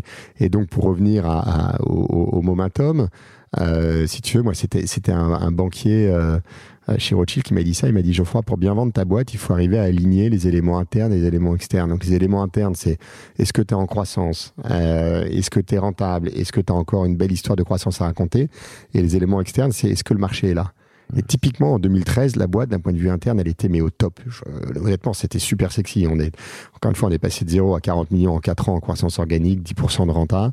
Et euh, voilà, sauf qu'en fait, en 2013, euh, le contexte économique était très mauvais. En 2012, tu avais une, euh, une petite crise économique euh, européenne, tu avais la Grèce qui faisait défaut, tu avais Hollande qui venait de passer au pouvoir, qui disait ça va être la fête, on va taxer tout le monde à 75%, donc euh, tous les fonds étrangers stress, euh, sûr, ouais. et, et, euh, où, où tous les, les stratégiques étrangers disaient mais jamais de ma vie je vais investir dans un pays euh, avec un- une telle fiscalité. Enfin honnêtement, ils faisaient pas de la bonne pub, euh, euh, ils faisaient pas de la bonne pub pour euh, pour euh, investir en France. Et, euh, et pour autant, la, la boîte était dingue. Donc, euh, donc c'était intéressant. On a, on, a, on a rencontré 10 fonds français, on a eu 9 LEI, et on a rencontré une dizaine de fonds euh, euh, anglais. Et en fait, ils n'avaient pas confiance en, en- en l'économie française, et donc on avait, on n'avait pas d'offre à part. euh, Donc tu parlais Ouais. de ce momentum. 2014, une croissance incroyable, des chiffres, enfin bref, toutes les KPI ouverts. Le marché moins là. Euh, Et 2000 versus ouais. la vente. Alors 2018, c'était l'inverse. Moi, j'ai trouvé que la boîte était, était moins intéressante parce qu'en fait, on était un peu au pic de notre croissance. On faisait 75 millions d'euros de, de, de CA. Euh, on est uniquement euh, en France et, et un, et un métier qui est difficilement internationalisable. En fait, il n'y a pas d'acteurs qui ont réussi sur le voyage sur mesure à devenir des acteurs globaux. Et, euh, et donc, bah, une fois que tu as 15-20% de part de marché, bah, c'est compliqué d'aller chercher euh, euh, de la croissance ouais. euh, au-dessus. Mais alors, par contre, un marché qui était fabuleux parce que tu avais Macron euh, Ouais. qui était là inversement et, et néanmoins, ça joue sur, sur, euh, sur l'état d'esprit. euh, sur l'état général. d'esprit euh, des repreneurs. Euh, les taux étaient super faibles, donc l'argent était, était quasi gratos. Donc, donc les boîtes pouvaient très facilement emprunter. Enfin, aujourd'hui, typiquement, le M&A euh, ne, ne se finance pas du tout de la même manière. Et donc le marché était, était très intéressant. Et moi, je trouvais de l'intérieur que, le- que la société était moins intéressante. Mais finalement, en fait, quand le marché est extrêmement propice, bah, c'est là où tu vends le mieux ta boîte euh, quelque part. Mais du coup, t'as beau savoir qu'elle est un peu moins intéressante, tu vois moins le, le gap suivant euh, que tu Mm. peux arriver à créer. J'imagine que c'est pas l'histoire que tu racontes. Non, non, évidemment, évidemment, euh, Faut marketer un peu tout ça. Ouais, ouais, non, mais évidemment, ça se, ça se, ça se market. Nous, on, on vend comme histoire qu'on va euh, euh, qu'on va travailler. C'est marrant. quel- Quand j'ai fait rentrer Iris et Guim au capital, on avait en, en alternative, on avait des Anglais qui s'appelaient Audley Travel et euh, ils faisaient 13% de renta. Euh, des bidas dans le travel, c'est vraiment dingue. Je leur dis, mais les gars, comment vous faites? C'était Equistone qui voulait nous fusionner en fait à, Mhm. à l'époque. Et, euh, et ils faisaient ça parce qu'ils avaient un, un, un indicateur que, que, que, je connaissais même pas en France d'ailleurs. Ils parlaient tout le temps du R&R. Et euh, ils faisaient 75% de leur business avec leur R&R. Le R&R, C'est le, le repeat et recommended. Et donc nous, Marco Vasco, on était champion de l'acquisition. On était rockstars en SEO. Euh, à la fin, on dépensait également nos quelques millions d'euros par an en AdWords euh, aussi parce que Quand euh, même, quand qu'à la cherchaient, fin, ouais. voilà, de la croissance additionnelle, t'es t'es obligé. Et au-delà, eh ben, ils ils faisaient 75% de R&R. Donc après, nous, même si on n'a pas avancé avec eux en 2013, euh, ça m'a énormément inspiré sur la manière dont j'ai développé euh, Marco Vasco de 2013 à 2018. Et euh, notamment... Comment en- fidéliser les clients Ouais, en fait, on a travaillé à l'époque, on avait 5-10% de clients fidèles et quand j'ai euh, et quand j'ai cédé, on était monté à 60% de R&R. Ah et ouais. donc en fait, ça nous a permis d'écraser toute le toute l'augmentation des coûts d'acquisition dont je parlais tout à l'heure. Encore une fois, il n'y a rien de plus infla- inflationniste pour des gens qui veulent monter des business online que les que les coûts AdWords ou Facebook, enfin quel, quel que soit le canal d'ailleurs. Et donc nous, on était au début full SEO, donc c'était canon. Et après, on avait bossé comme des full R&R pour gommer cette inflation euh, des coûts d'acquisition. Donc euh, Je suis obligé de faire une parenthèse là-dessus, mais comment t'expliques qu'avant vous étiez à 6-10% euh, de recurring Mhm. Vous en occupiez pas Il y avait eu peut-être une déception de certains voyageurs Enfin, c'est En- quoi En fait, c'est- tout simplement que les gens font un beau voyage à, à l'autre bout du monde en famille tous les, euh, allez, 18, 20 mois. Et que deux ans après, euh, spontanément, ils n'y pensent pas à toi. Donc c'est incroyable. Hein. Et, et Donc, après, il on- suffit juste de leur rappeler. ouais, on le est problème, c'est quand tu leur rappelles, et même quand tu leur rappelles par l'AdWords entre eux et que tu apparais euh, en payant ou, ou en référencement naturel, ils vont cliquer sur le lien là-haut. Donc même les clients qu'on refidélisait très souvent, et, euh, il fallait de temps en temps passer par la case Repayer à payant, donc c'était un peu pénible. Et, euh, et voilà. Et en fait, moi, je pense que euh, je pense que la feed, c'est deux trucs. C'est 50% de la feed, c'est la qualité. Déjà, si tu fais pas un, un- un voyage qui se, qui se passe super, super bien, ton client voyagera jamais avec toi. Et puis, la deuxième partie des autres 50%, c'est des vraies actions de fidélité. Donc, nous, on a mis en place tout un programme. Un sur justement la satisfaction. Donc, euh, donc j'ai mis en place euh, euh, un plan d'intéressement de la société basé sur la satisfaction, sur le NPS. Donc Mhm. on avait un net promoting score, on mesurait le NPS de tous nos clients et on avait un vrai plan de sati de, de, enfin voilà, de nouveau qui était basé évidemment ouais. d'intéressement sur les résultats de la boîte et sur le NPS. C'est-à-dire que tout le plan de commission des conseillers voyage était plus uniquement sur la marge brute, mais sur le couple marge brute euh, NPS. euh, ouais. et, et NPS et on a fait un gros travail là-dessus. Et puis après, le deuxième, c'est qu'on a énormément travaillé sur la data. Donc on avait en fait euh, des bases de clients et c'était intéressant. Et en fait, on est rentré à la fin, on, a- on, arrivait à avoir, mais même du, voyage qu'on appelait le voyage prédictif. C'est-à-dire qu'en fait, on savait que quelqu'un qui avait été euh, euh, en Chine, en Thaïlande, enfin souvent d'ailleurs le premier voyage en Asie, c'est en Thaïlande, le deuxième, ça peut être en Chine, etc. Et dans deux, trois pays comme ça ou au Vietnam, avait une appétence et on savait que par exemple, il avait 60% de chance de vouloir aller au Japon à telle période. Et on arrivait vraiment à, on avait déterminé des, des espèces de circuits de découverte du monde des, des- des voyageurs et en fonction des pays dans lesquels ils avaient été, on était capable sur, de, sur, d'autres critères aussi, solliciter. en fonction de d'autres critères. de Il y plein de avait plusieurs personas en fait. Ouais, ouais, il y avait, il y, avait, il y avait plein de personas qui étaient celui du, du- de la typologie, euh, du, du profil social du client euh, et, et de la période à laquelle il voyage. euh, et puis ce qui est génial avec le travel aussi, on peut, on peut quand même s'éclater. En fait, on a plein d'infos sur le, sur le client. Donc, tu as, toutes les, t'as les dates de naissance de toute la famille. Bah, tu vois, envoyer, envoyer euh, un SMS euh, la veille, euh, oubliez pas, mais, euh, ou, ou une intention pour le pour l'anniversaire de votre femme demain, etc. Enfin, tu, tu peux vraiment jouer sur plein de données qui sont intéressantes. Vous avez oublié Et, euh, l'anniversaire de votre femme. Voilà un voyage sur mesure. Voilà. Vous n'avez Le plus qu'à voyage, euh, cliquer. de célibataire du coup. voilà. Euh, pardon pour la parenthèse, mais je trouvais ça super intéressant. Donc bref, vous rentrez dans ce process de session. Ouais. Et là, il va y avoir trois pistes sérieuses. Ouais, ouais, alors là, euh, dé- déjà, avant, on, manda- on mandate une banque d'affaires. euh, finalement, on décide de faire, euh, de faire bosser Cambon euh, parce qu'ils ils ont un associé qui est spécialiste du voyage et puis, et puis Laurent Azout qui est spécialiste du, du, du média. Et on sent que les médias est une piste potentielle. Après, on définit toutes les targets potentielles hein, parce que Est-ce qu'il y a On a- des on a- on a acteurs où vous avez dit mais- no-go sur certains acteurs? Nous, non, on- alors non, mais par contre, on définit tous les acteurs qu'on veut solliciter, Oui. où on se dit, on pense qu'il peut y avoir un intérêt à contacter Mhm. tel acteur, etc. Il y en a certains qu'on va éliminer d'office, typiquement à Kioni, ils sont valorisés cette fois les bidas, on sait que ça ne nous ira, nous ira jamais. Ils sont cotés en bourse, donc on va plutôt voir des acteurs qui sont également des bons payeurs. Hmm. Donc plus euh, des acteurs américains euh, comme euh, TripAdvisor ou d'autres, ou un Booking.com qui appartient à Pressline. On sait que c'est des très très grosses valos pour le coup. Donc, donc on définit on définit toute la liste. Et puis après, tu as le banquier d'affaires qui fait son travail, hein, qui est celui de, de, de contacter les responsables M&A de ces différentes boîtes et puis de créer des rendez-vous. Et, euh, et, et voilà, et on échange avec, avec beaucoup d'acteurs et on a trois offres fermes euh, vraiment de très très précises effectivement. Donc tu vois les bookings, tu vois les gros. euh, Ouais, on discute avec beaucoup de monde. Ok. Mais, euh, mais, euh, mais on n'a pas d'offre de- d'acteurs comme Booking parce qu'en fait, on est trop franco-français. Hmm. Et, euh, et surtout, on fait un business qui, qui est compliqué à internationaliser.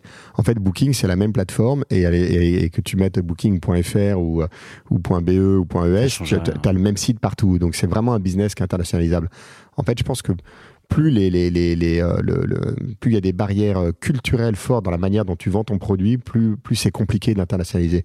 Un, voyage sur mesure, est euh, tellement culturel. ouais, vendu à un espagnol ou, à- ou, à- ou à un italien ou un, ou un anglais, c'est pas du tout de la même manière. Les Français sont ravis d'échanger au téléphone. Un Anglais, il n'en a pas envie. La manière dont tu vas l'approcher va pas être la même. Euh, L'Italie, tu as trois fois plus d'agences euh, euh, de quartier. Les gens continuent à aller dans des agences. En France, c'est moins le cas. Enfin, donc, donc, donc voilà. Donc c'est très culturel. Et donc on avait un business qui était difficilement internationalisable. Vous parlez à tout le monde. On parle à tout le monde. Il en reste trois. Et il en reste trois. Donc on a Jinjiang, euh, un groupe chinois.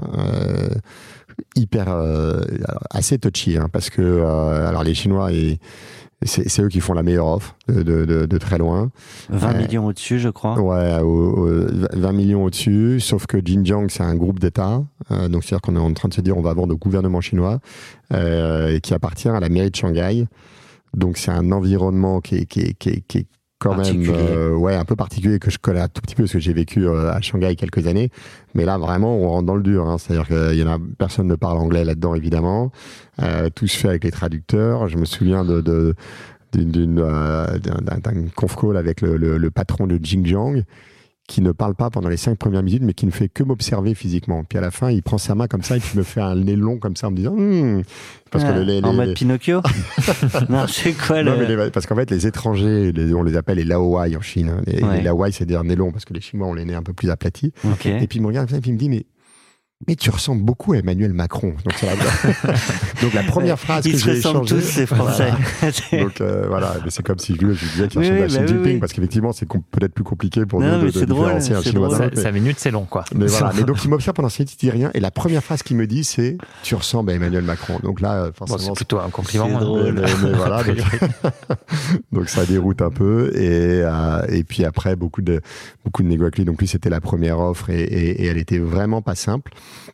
Et dans, dans cette offre, je, je propose qu'on les prenne une par une. Dans cette offre, vous êtes loqué pour un long moment. Ouais, moi, moi, elle me déplaisait, c'est qu'en fait, en gros, il voulait racheter les actions de tout le monde sauf les miennes. Euh, C'est-à-dire que le Bon, gars moi aussi, dit- je vais les vendre. Ouais, ouais, les gars disent, bah écoute, en fait, euh, euh, donc l'inverse de, de- du Mm. Figaro hein, qui a racheté 100%. Lui, il dit, moi, je, je, je, je, veux le bonhomme Mais avant t'as tout. t'as pas besoin que je rachète tes actions, tu présides la France. le mec a compris. mais voilà. Mais, euh, mais, mais donc il me dit, euh, donc toi tu vends pas et dans 5 ans tu auras le, droit de vendre la moitié de tes actions. Donc là, euh, moi j'ai mes actionnaires financiers qui sont tout excités parce qu'ils voient les zéros euh, en plus et, euh, et moi un peu moins en me disant non ça ça, ça va vraiment pas le Et faire. 5 ans, c'est long aussi. Il peut se passer beaucoup de choses. Ouais, ouais, donc, De toute façon, euh, si toi tu dis non ou un des gros acteurs euh, investisseurs disent non, ça peut pas se faire. Ah, c'est super compliqué parce que c'est, enfin, ça veut pas se faire. Ils, ils avaient la majorité, donc ils auraient pu imposer. Mais enfin, si toi tu n'as pas envie d'y aller, euh, Ouais, il- tu, tu donnes pas des gros signaux aux repreneurs. Ouais, ouais. plus. Enfin, c'est, c'est, c'est, c'est simple de, de, de planter une management de présentation ou, ou de faire exprès de faire, de faire des gaffes. Je sais rien. Enfin, tu vois, c'est, c'est, c'est- tu, tu peux faire, évidemment, tu peux faire péter un deal. Enfin, Mhm. si c'est ta question, mais Ouais. ouais, ouais, bien sûr. Mais, euh, mais voilà. Mais donc, j'étais pas forcément super motivé. Ils venaient de racheter Louvre Hôtel pour un milliard et demi. Euh, Tu vois ce que c'est, Louvre Hôtel? Ils ont plein de marques euh, d'hôtellerie en France. Euh, étapes, etc. Enfin, plein d'hôtels Ok. euh, budget. Et, euh, et voilà, donc ils me font rencontrer le, le- le patron de Louvre Hôtel, qui est un mec fabuleux, hyper sympa, avec qui je m'entends très très bien, et qui me dit ouais Geoffroy c'est canon, viens et tout, comme ça moi je suis le patron de l'hôtellerie euh, euh, Louvre Hôtel en Europe, et puis toi t'es le patron de, de, de, de la partie euh, Jinjiang Travel, parce qu'il voulait nous renommer Jinjiang Et Travel. lui aussi, il était bloqué 5 ans avec ses actions. tu Et, sais euh, et voilà, lui, il était bloqué, euh, bloqué à mon avis quelques années. Il n'avait pas fondé Louvre Hôtel. Hein. Ok. C'était, euh, donc voilà, qui était, qui- mais c'est énorme, hein, Louvre Hôtel. C'est- Je crois que c'est le deuxième, deuxième groupe hôtelier en France hein, après, Ok. après Accor. hein. Mais on connaît pas forcément le nom Louvre Hôtel. Oui, c'est toutes les Ah ouais, enfin, toutes- ouais. toutes les marques derrière. Les mais marques, je sais plus les noms en tête. Et, euh, et voilà. Et donc lui me motive un peu en me disant, mais honnêtement, on va bien se marrer, euh, ça va être sympa. Et, et, et je trouvais le mec vraiment, euh, vraiment, vraiment sympa. Donc ça m'a plutôt rassuré. Donc je me dis, je me fermais pas complètement le truc en disant, bon, si j'arrive à vendre euh, 50% de mes actions maintenant, why not rejouer encore pour un tour? Et puis, euh, et puis voilà. Finalement, on a, on a Et dans la négo, justement, avec eux, on reste là-dessus euh, et sur ce, ce repreneur potentiel.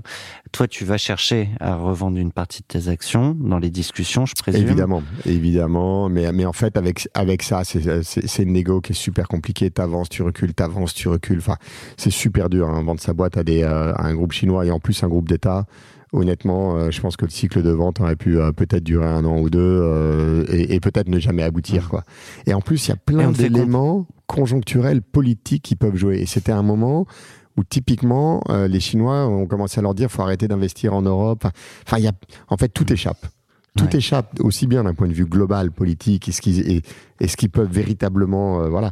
Xinjiang voulait racheter, euh, investir dans, dans le groupe Accor, et, euh, et euh, Macron était intervenu en disant jamais on laissera, euh, et, et à, à travers également, je crois Sarkozy qui était qui était au bord d'accord en disant jamais on laissera des Chinois rentrer comme actionnaires dans le groupe d'Accor. Donc donc tout ça c'est des Ouais. éléments qui qui, qui sur lesquels, en euh, plus, t'as pas la main. on n'a absolument pas, ça nous échappe. Et, et les négos avec elles, avec, direct, avec- ouais. avec eux, t'échappent également complètement parce que parce qu'en fait, tu juste tu les comprends pas. Et pourtant, j'ai tu vois, j'ai vécu quelques années en Chine, mais mais mais concrètement, euh, tu tu connais pas leur mode de de de, de, de décision, leur processus t'échappe, euh, et tu sais pas du tout si tu vas pas te faire planter la veille du deal. Donc donc ça, c'est très direct dans l'échange? non, jamais. Non, ça c'est pas très direct, c'est toujours très poli, très cordial, mais en fait Mais tu sais tu rien à sais la pas. fin. Non, Ouais. tu sais rien. Et ça, ça stressait un peu nos actionnaires de se dire, ok, c'est peut-être les mieux disants, mais en attendant, si on se fait planter la veille, ça pas, et, et qu'on a dit non à tous les autres, ça va pas nous faire rire. Hum. Donc, donc c'est ça, moi je jouais beaucoup cette carte-là en disant, les gars, euh, en fait vous en savez rien. En fait, on saura jamais euh, tant que vous n'avez pas l'argent sur votre compte si ça a marché ou pas. C'est un bon argument. Mm. Le- les seconds euh, repreneurs potentiels, avant d'aller sur euh, Figaro. Ouais, le second c'était euh, le groupe Accor. Euh, qu'on vient- d'évoquer. Euh, donc là, pour le coup, beaucoup plus structuré, euh, dans une vraie phase de, de, de M&A. hein. Il venait de racheter une John Paul Ouais. quelques mois avant pour 150 La, la millions. conciergerie. Ouais, la conciergerie. Ah, David Amsellem. Ouais, exactement. Ah, bah, je savais pas qu'il a revendu. Je vais, je vais l'appeler. Ah si, si, ouais, Ouais, il a rendu à, à, euh, à Accor il y a, il y a- il y a quelques années, mais je te mettrai en contact si tu veux. Et, euh, et euh, voilà, ils venaient de racheter One Fan Stay. Euh, alors tout ça, c'est des acquisitions d'ailleurs qui sont qui sont avérées, euh, je, je pense pas pas évidentes pour le groupe Accor, mais en tout cas, ils étaient dans une phase, euh, une phase d'M&A. En fait, ce qui est super intéressant, c'est que je te disais, il faut que le contexte extérieur soit bon, mais il y a aussi le euh, donc les éléments un peu économiques globaux, on va dire.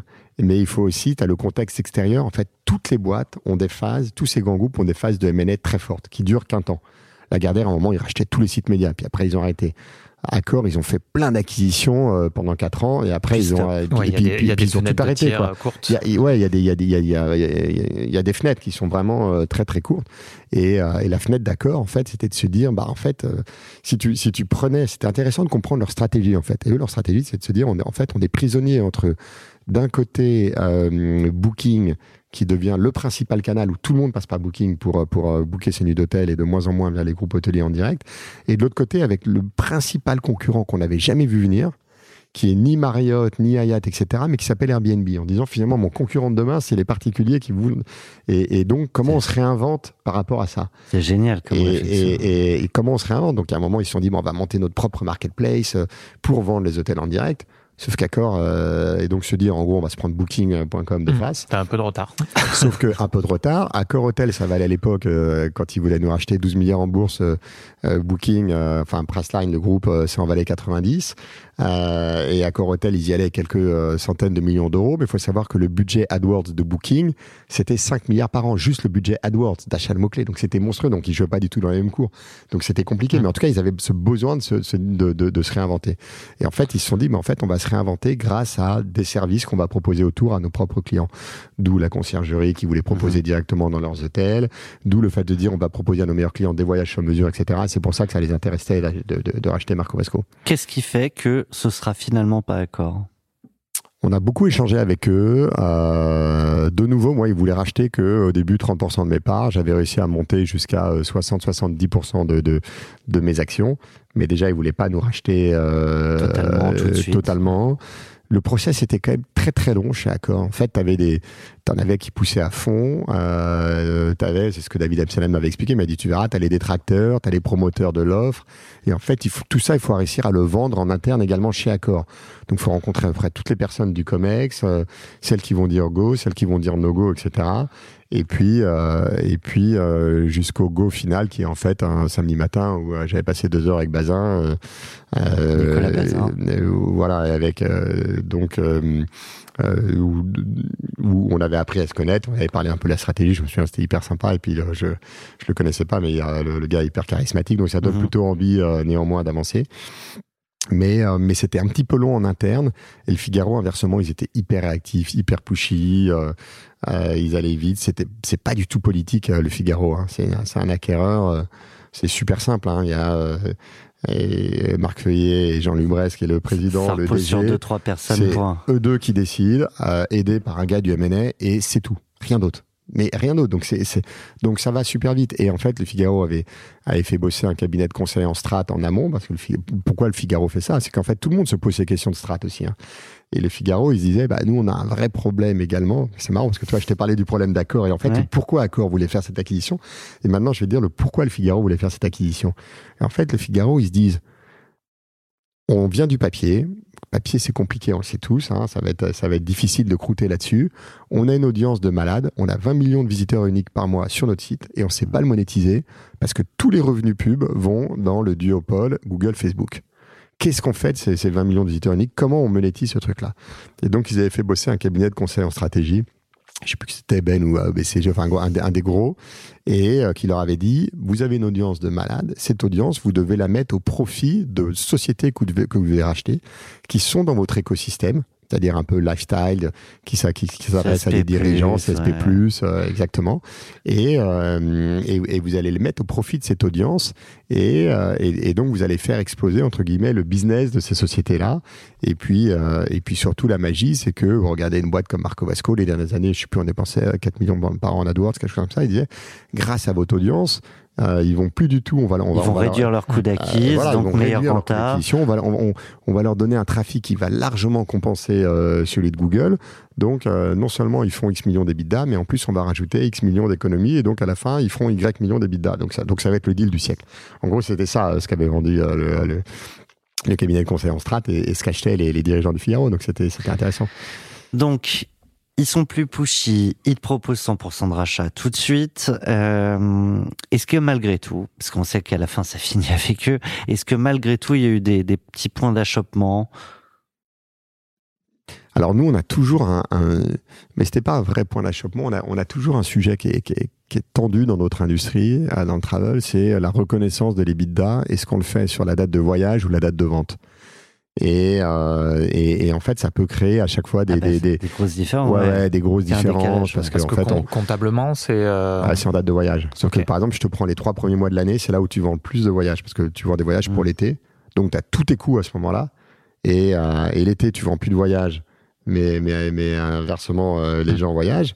Donc, tu as moins de coûts. Et donc, tu as toujours un, un- un- gros décalage qui crée des négos, honnêtement, euh, toujours un peu compliqués. Comptablement, tu es obligé de reconnaître en date de voyage, mais ça n'a pas de sens de piloter uniquement en date de voyage un business tel que le nôtre. Et, et donc, voilà. Donc, nous, on a toujours, toujours eu un. Et en même temps, si le voyage se fait pas, t'es... Ouais, ouais, on, Ouais, l'a vu donc, après euh, avec, ouais. avec le Covid, hein, mais, mais, mais, mais, mais effectivement, euh, si ouais, je fais pas, voilà. Et, euh, Donc et Ça, ouais, gros sujet de négo, Ouais, forcément. donc où est-ce qu'on place toujours, le- euh, C'est toujours des gros sujets de négo. Euh, Après, tu as toujours. Enfin, le, le, le, le rôle d'un banquier, c'est d'habiller la mariée. Donc, euh, donc il, te, il, te, il t'optimise toujours les bidas. Et le, et le rôle de l'acquéreur, c'est de travailler sur un EBITDA normatif euh, qui, est, qui est toujours inférieur euh, en te disant qu'il y aura. euh, Il peut se passer ci, il peut bien. donc voilà. Donc, euh, Ils n'avaient pas prévu le Covid, je pense quand même.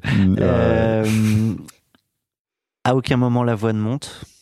Non, non, à aucun moment. euh, on, a, on avait en face de nous des interlocuteurs qui sont, qui sont euh, euh, humainement extrêmement sympathiques et top. Enfin, moi, j'ai eu beaucoup de plaisir à bosser avec eux. On fait un saut juste après le signing. Tu l'as dit, t'étais pas loqué. N'empêche que tu vas rester un petit peu. Et pour nous Ouais. parler de cette période, tu as choisi une, une musique particulière. Attention, on l'écoute.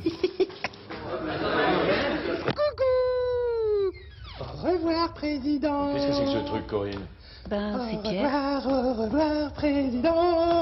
Bon, Au Corinne, revoir, au dis-moi revoir, ça. président. Pierre. Au revoir, président. Pierre, il faudrait vraiment nous laisser maintenant. Loto. À quel tour Pardon, non, c'est pas du tout une musique, c'est plus une blague. Non, ouais, mais, Mais, mais, mais, mais je savais que je resterais pas très longtemps et il le savait aussi. Et voilà, c'est juste que cette pub me fait, me, me- m'avait fait marrer et, euh, et voilà. il y a. euh, Alors, moi, ça, ça me fait rebondir sur deux sujets. Est-ce qu'il y a une part de, de l'auto dans, dans une session Bien d'entreprise sûr. Énormément. Non, mais dans, enfin, de toute façon, dans toute la vie des boîtes, hein, dans, dans la session, mais, euh, mais même en avant, dans- même en amont dans le développement d'une société. C'est énorme. Aujourd'hui, et on n'a vraiment pas fait exprès, je le dis euh, en toute humilité euh, sincère, euh, le timing était juste dingue quand on a monté Marco Vasco. Parce que quand tu étais super bon à SEO, tu étais en première position. on oublie qu'il y a quelques années, les liens payants et sur un business internet, ça compte énormément, étaient planqués en bas à droite. Euh, tout, en fait, tout était, euh, tout était aligné pour que ça se passe bien, en fait. Et alors, évidemment, on a aussi pris des bonnes décisions. Je pense qu'on a bien exécuté. On a été pro sur, sur pas mal de domaines. Mais, mais on a été énormément aidé par le timing. Et ça, tu le décides pas. Alors, tu peux provoquer quand toi, tu décides de vendre à ce moment-là. Mais, mais le timing, c'est-à-dire la période pendant laquelle on a monté euh, Marco Vasco était, était fabuleuse. Derrière ce au revoir euh, président, pardon, je vois que tu voulais y aller, euh, Renaud, mais derrière ce au revoir président, il y a, un- je- il y a un peu ce côté, je m'en, je m'en balèque. Non. Ouais, alors Allez, j'arrête pas salut les gars. Non, non, Salut non, les non, gars, non, non, mais en merci. fait, c'était- euh, C'était une joke avec mon associé euh, parce qu'on on savait que, que c'est nous qui, qui décidions du moment où on allait partir. Et, et en plus, les filles, honnêtement, ils ont été, c'est euh, rare. hein. ils ont vraiment été Mm. hyper top. Ils m'ont dit, écoute, tu restes autant que tu as envie.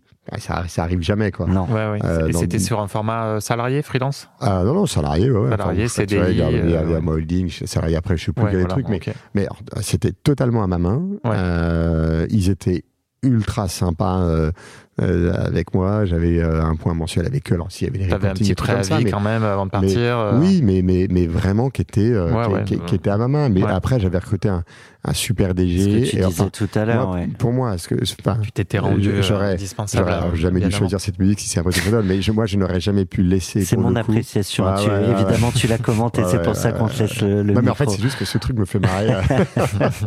mais c'est tellement débile. Mais, mais, mais voilà, mais je n'aurais jamais pu laisser euh, Marco Vasco par rapport à mes équipes dans un état ou, ou à quelqu'un où je savais qu'il allait déglinguer la boîte. Et, c'est- et, et je crois que c'est pour ça que le Figaro était la meilleure offre.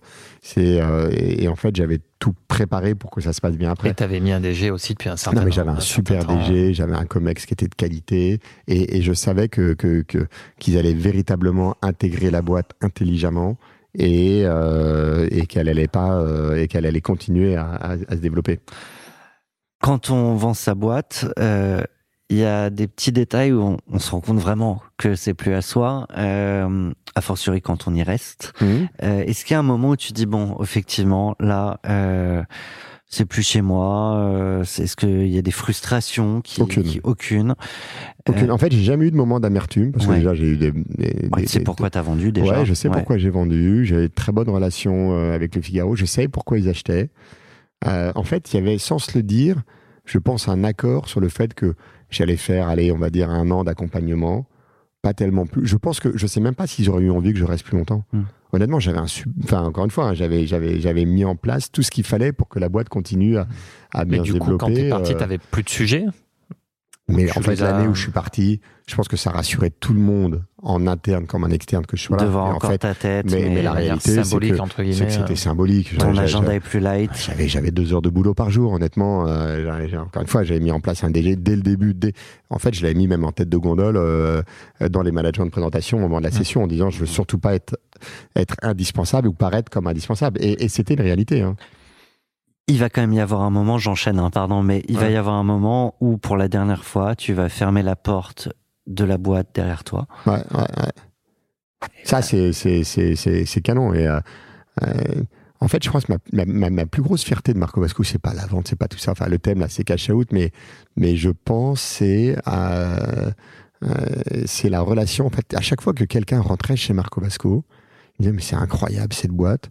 Tout le monde te dit bonjour, tout le monde te sourit, tout le monde te, te propose un café, tout le monde te demande avec qui t'as rendez-vous. Je pense qu'il y avait, c'était une boîte où il y avait euh, une, une culture, euh, mais honnêtement, je je je je saurais pas te dire comment ça s'est fait, mais mais qui était une, une, une belle culture d'entreprise.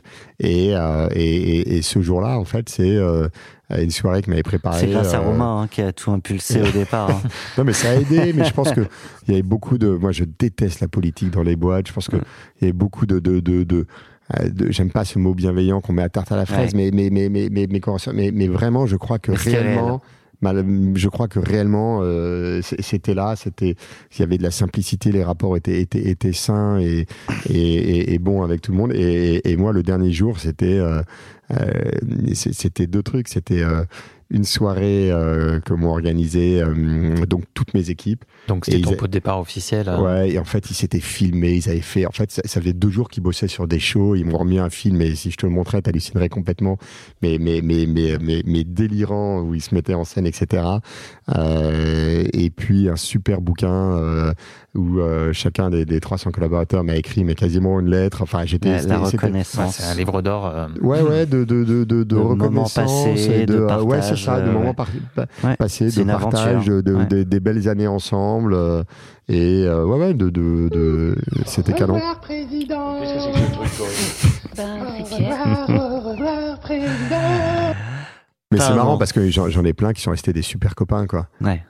Euh, euh, on s'est même monté des groupes WhatsApp avec des anciens Marco Vasco. Enfin, c'est vraiment, ça a été une parenthèse de 10 ans euh, d'une vie euh, qui, est, qui, est, qui est géniale. En fait, c'est, je pense, les 10 ans qui m'ont le plus transformé en tant que, en tant que personne euh, dans ma vie. C'est ça qui est génial dans une boîte, en fait. L'aventure entrepreneuriale, là où elle est géniale, c'est que gérer une boîte de 10 salariés, de 20, de 100 ou, ou, ou 300, c'est juste Ça pas du tout le même job. ouais. Et en fait, à chaque fois, on doit, on doit, on doit se remettre complètement en cause et réapprendre à faire son métier différemment. Moi, là, là, le, le, le coup que j'ai eu dans la gueule un jour, c'est je demande dans l'ascenseur à quelqu'un, on avait, euh, on avait quatre étages sur, sur, sur un immeuble à Paris euh, sur six, et je demande à, à, à quelqu'un à quel étage il va, et, et il me répond très gêné qu'il va euh, au premier étage, c'est-à-dire chez Marco Vasco, qui travaille chez Marco Vasco. Je crois qu'on était 150 dans la boîte, et donc je, ne- je ne le connaissais pas. Et ça m'a vraiment mis un coup dans la gueule. Je me suis dit, mais c'est c'est juste pas possible, quoi. Et, Et en euh, même temps, c'est. et en même temps, c'est la vie, mais, Ouais. mais, mais, mais comme on est une boîte avec une culture humaine euh, très très forte, et, euh, et voilà, donc on a toujours fait des tas de- Enfin, on a toujours essayé de créer euh, et, de, et de travailler sur, sur, sur cette cohésion et le fait de. de, de, de- moi, je, je voulais toujours voir chaque recrutement. euh, Donc tu connaissais les passe dans 300 mon collabs de, euh, de la boîte? Ah ouais, alors après, pas tous évidemment, pas du tout. Tu les avais bien. vus et tu savais Ah qui ils étaient quoi. Bien sûr. Ok. Et, et ceux du début, mais, mais, mais, mais intimement, quoi. Ok. Mais, euh, Je reste sur cette notion de l'auto avant de, de passer euh, à la conclusion de nos échanges. Euh, ça change une vie, plusieurs millions euh, d'euros. Euh, Est-ce que tu t'es fait un kiff? Est-ce que tu as changé de, de cadre de vie? Je parle pas de philosophie de vie, mais de, de, de cadre de vie. Est-ce que tu t'es fait un gros kiff? Alors, peut-être un voyage, tu avais dû en faire quand même un ouais. certain nombre. Je sais pas. euh, Non, mais Ouais. ça, change- ça- est-ce que ça change une vie? Euh, Oui, ça met en situation de, de, de, de confort matériel. Mm. Mais est-ce que j'avais envie de changer de vie? Non, l'essentiel, il, est, il, est- il réside il pas là. quoi. ouais. Non, mais l'essentiel pour moi, c'est euh, Euh, c'est euh, ma famille, euh, ma femme, mes enfants, mes amis, euh, mes proches. euh. Oui, tu t'es pas acheté de nouveaux enfants avec tout cet argent. Ouais, ouais, et j'ai pas changé mes copains euh, pour Ouais, aller Il y passer en a qui des- aimeraient des- bien, les coups. et, et- et, euh, et j'ai pas changé de copain pour aller passer des week-ends à Ibiza. C'est tel, Ouais. ça, ça me ressemble tellement pas. Donc, euh, on a, euh, si on a la chance d'avoir, euh, d'avoir une, une maison à Saint-Jean-de-Luz parce qu'on adore la côte basque et, et un truc sympa à la montagne, euh, Méribel. Mais, mais c'est tout. Mais, mais, mais honnêtement, ça ne, ça ne change rien en fait. On a, on a des invités qui nous ont dit, alors après des fois ils le reconnaissaient que c'est plutôt dans leur tête, mais le, le sentiment, même justement avec des proches, pas souvent pas la famille, mais que le regard de certains potes changeait à ce moment-là. Ouais. Bah, moi, j'ai toujours refusé de communiquer euh, déjà le prix de vente. Et mes copains, j'ai plein de copains entrepreneurs qui ont fait le même truc et, et, et, et on en, on en a jamais parlé, on n'en parlera pas et c'est pas, et pas intéressant. Évidemment que c'est canon à titre perso, j'ai j'ai pas dit à l'inverse, euh, de, de, de se mettre entre guillemets à l'abri et d'être- Bah, confortable, si, oui, ouais, de se mettre à l'abri et d'être confortable financièrement, évidemment, c'est super. Mais bon, c'est voilà, euh, euh, c'est tout. C'est pour ça que Ça tu mérite le, pas plus que tu vois, le- tu vois, le que prix de ça, session, l'a dit rapidement tout à l'heure, et en fait c'est l'aventure euh, qui, qui nous Non, mais l'aventure ouais. est fabuleuse et et- et- et- et de toute façon, c'est ça qui est génial dans, dans, dans, euh, dans l'entrepreneuriat. C'est avant tout l'aventure humaine euh, partagée avec, euh, avec, avec d'autres personnes. C'est- C'est c'est génial. C'est- C'est une vie ça, entrepreneur. Here I go out to sea again. The sunshine fills my head, Cathy Melua, mm. and dreams hang in the air.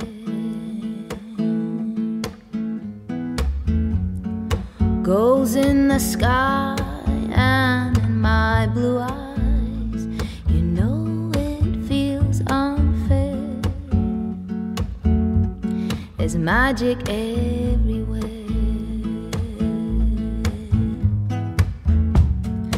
Look at me standing here on my own again. I'm straight in the sunshine. No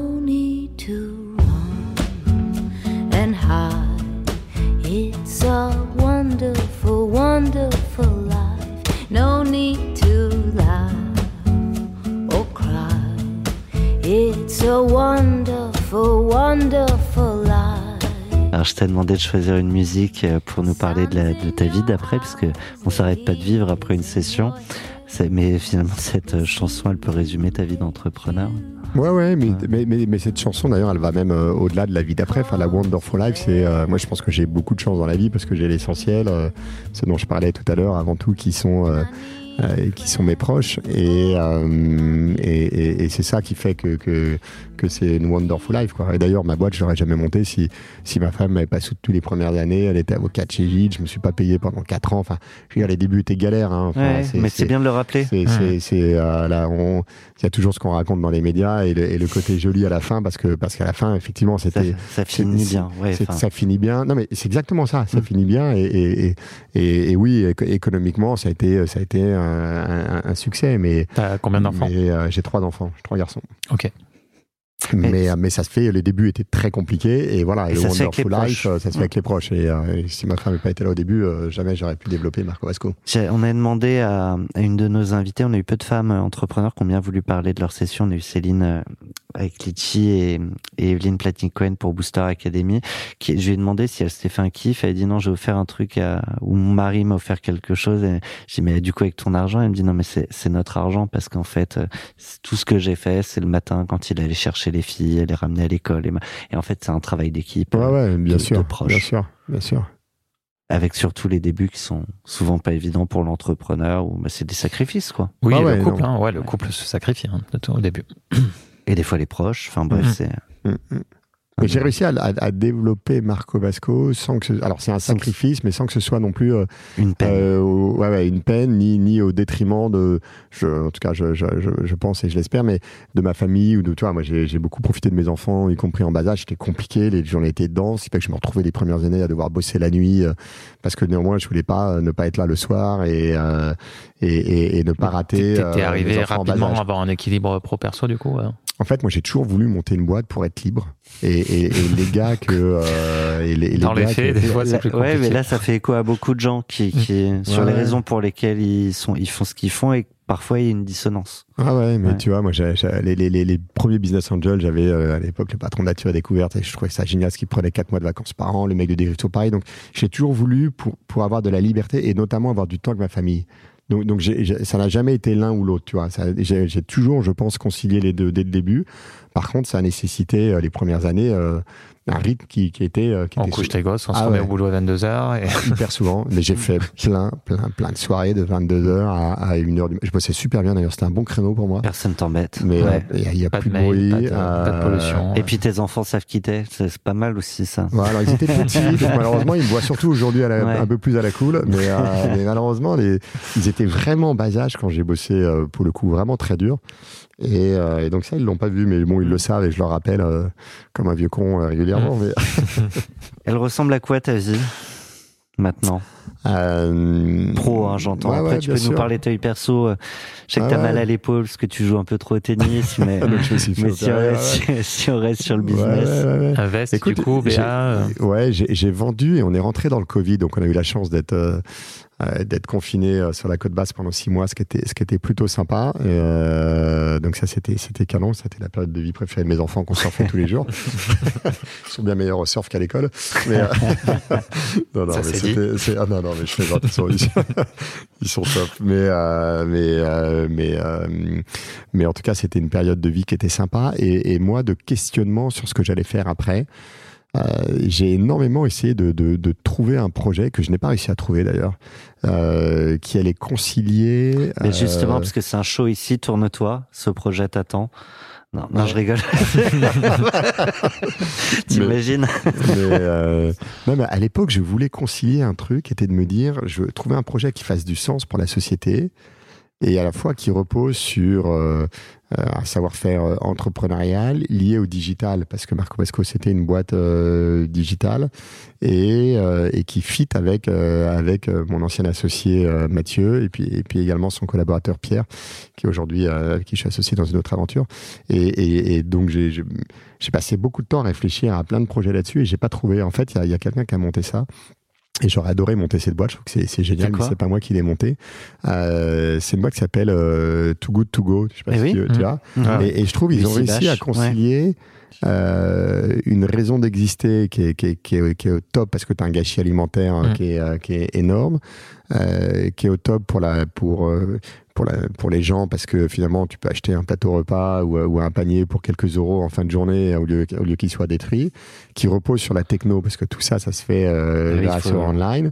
Euh, L'acquisition se fait également online, etc. Tu vois. Mais moi, je, cherchais ce projet Mhm. qui arrive à, à, À lier, à euh, combiner un mhm. peu euh, tous ces ingrédients et, et voilà, j'ai pas réussi à le trouver. Écoute, euh, Alors tu disais que maintenant avec euh, avec pas Pierre mais avec euh, Mathieu, Mathieu, ouais, euh, vous aviez un autre projet. Ouais, ouais. Donc on a un autre projet. Donc ouais, moi j'ai j'ai monté une petite boîte d'investissement euh, qui s'appelle K2 Invest d'un côté, qui investit soit dans des, des boîtes, dans des fonds ou un petit peu dans l'hôtellerie, euh, qui m'a pris pas mal de temps. Ça, tu me demandais ce que j'avais fait. Ouais. euh, T'investis pas en direct, du coup euh, Si, j'ai investi également euh, en direct également dans des sociétés, donc dans une, dans une vingtaine de sociétés, dans une dizaine de fonds euh, d'investissement, euh, VC ou private equity, euh, Ok. des fonds un peu plus gros. Euh, tu vois, donc euh, chez Ardian, chez Alven, chez Isaïe, chez Ring, enfin dans plein de fonds honnêtement, mais be- beaucoup, beaucoup. Pas Euh, mettre tous ses œufs dans le même panier. Ouais, ouais. Ouais. Ouais, ouais, et puis ils savent surtout tellement mieux investir. Enfin, moi, ce Ouais. que j'ai investi en direct, honnêtement, euh, il y a déjà un quart, un, un quart qui est parti à la casse. hein. C'est très, très dur. hein. C'est un vrai métier de savoir Ouais. investir. hein. Je T'investis t'investis en seed plutôt ou euh, Ouais, en seed, euh, oui, plutôt, plutôt Ouais. dans les premiers tours, mais Ouais. c'est c'est c'est euh, c'est très compliqué. Je c'est pense que c'est ta métier et euh, tu disais dans le capital risque, il y a risque donc ouais, ouais, voilà. Mais mais les investisseurs, les VC le font néanmoins beaucoup mieux Oui. que que, que ils ont nous une grille parce de que eux, lecture et une ils regardent plein de euh, boîtes. En Mm. fait, ils savent le faire tout simplement. Et euh, et nous, on rencontre un entrepreneur qui fait son numéro de claquette habituel. euh, on est sous le charme, on dit ah, c'est canon. Euh, ça aurait pu être moi il y a quelques années. On trouve le mec sympa et, et, et, voilà. fait et voilà, et on fait un chèque en blanc. Quoi. Et, euh, donc là, honnêtement, j'ai beaucoup de tôle là-dedans. Alors, il y a peut-être quelques trucs, mais les, business, les, les, les, les business angels ne font jamais l'exercice de, de, de, de calculer leur TRI sur l'investissement Non, direct. mais, mieux pas. mais, mais voilà, il faut mieux pas. Moi, j'ai- fait cet exercice et voilà, c'est pas glorieux le résultat. Mais c'est pas grave, après, au, au pire, voilà, t'as t'as- t'as aidé T'as les joué. entrepreneurs et t'as joué, quoi. Exactement. Et puis voilà, et puis un peu dans l'hôtellerie, parce que j'aime bien le secteur de l'hôtellerie également, et que c'était quand même lié au voyage. Et, euh, et, et puis le voyage, c'est un super secteur. Honnêtement, on vend du rêve, on vend des moments euh, de, de, de vie. euh, c'est le produit reste fabuleux, je trouve. Donc ça, c'est ce qui occupe Donc, ton, ouais. professionnel, mais c'est pas le projet dont tu voulais Voilà, nous et parler. puis à côté, avec euh, comme on est très bon chez Marco Basco, euh, comme on est très bon sur toute la partie euh, acquisition, client, marketing, digital, mes associés étaient super chauds pour monter une agence donc qui s'appelle 99 Digital, hein, qui existe, qui fait du principalement du SEO et du SEA. Et au début, moi, j'étais plutôt dormant, et puis là, je les ai rejoints opérationnellement il y a quelques mois, en me disant finalement, c'est quand même. euh, J'aime c'est- bien ça. C'est c'est- c'est marrant. Qu'est-ce que t'aimes bien? Non, c'est toi, c'est toi qui te dis ça. Donc tu pour, retrouves pour quoi, retourner rythme, dans euh, l'opérationnel. sur Ouais, au ce début, je voulais pas, et, et puis en fait, c'est c'est- ça, ça, ça reste fun, quoi. Alors, j'ai. Tu t'es revenu sur un rythme du coup euh, matin, euh, Ouais, ouais, soir, du coup, du, euh, ouais, ouais, du coup, je, travail je- ouais, ouais, du coup, je, je, je rebosse, euh, je rebosse dedans. euh, Mais en mettant du coup les mains dans le cambouis à nouveau, Bah, je suis un peu ou partagé, en continuant de gérer une équipe. euh, Alors, je, Euh, gère euh. très peu d'équipes, objectivement. Ça, c'est plutôt mes associés. Euh, et et j'essaye de, de me dire, on a la chance d'avoir euh, un peu de cash également parce qu'on a mis du, du, du- du capital dedans. S'il y a des choses qu'on peut faire pour accélérer, donc on a racheté, euh, on a racheté notamment des, des, des, des sites médias, qui est une activité qu'on développe à côté. Mais, mais donc, je suis un peu partagé parce que Tu fais un peu de côté- M&A aussi en ouais, direct. on fait pas mal de ouais. M&A là-dessus. Mais donc, d'un côté, je me dis, c'est sympa de remettre les mains dans le cambouis. Et après, je me dis, on a, on a un savoir-faire, on peut aller un peu plus vite que de repartir de zéro Mm. aussi. Donc, euh, donc c'est dommage de pas utiliser et ce savoir-faire et le capital qu'on a, qui est pas celui d'un entrepreneur qui monte sa première boîte, quoi. Tu vois, on est en situation de, de, de, euh, De vois, confort de- ultime. Ouais, de confort ultime. Mais c'est pas pour autant cash. que, euh, ouais, tu vois, on a, on a, on a un savoir-faire et du cash. Donc, euh, donc, si on peut éviter de repartir de manière très laborieuse en faisant tout de, de, tu vois, de A à Z, euh, c'est plutôt l'état d'esprit dans lequel j'ai décidé de les rejoindre opérationnellement il y a quelques mois. J'étais un peu déçu parce que euh, tu m'avais dit que t'adorais les Stones, t'adorais les Doors, pas un seul morceau euh, pour euh, les mettre en avant. euh, Non, en fait, j'adore cette période du rock, Et- du rock des années 80. Je trouve qu'en fait, ça reste la meilleure musique du monde. Les, enfin, t'as écouté au rythmique, mais les Stones, les Ouais. Doors, Pink Floyd, pff, tout, tout ça, c'est fabuleux, quoi. Du coup, quand je t'ai demandé euh, sur quoi on allait se quitter, sur quoi t'avais fait la fiesta, je sais pas si t'as dansé là-dessus, mais tu tenais à, à nous faire écouter euh, Jim Morrison euh, avec les Doors et Riders on the Storm. Avec le petit grésillement. là. Ah ouais, j'adore. Ça, c'était lancé. Avec la pluie Ouais, ouais. là, qui tombe, non, mais c'est canon.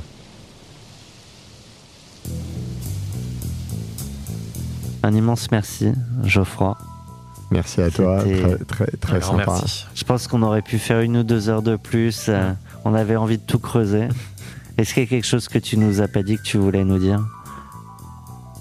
A priori, on est bon. Enfin, c'est la plus belle que, que l'entrepreneuriat, mais on le, on, on le sait tous euh, autour de la table. C'est la, c'est la plus belle, euh, plus belle aventure, euh, business qui soit, je pense. hein.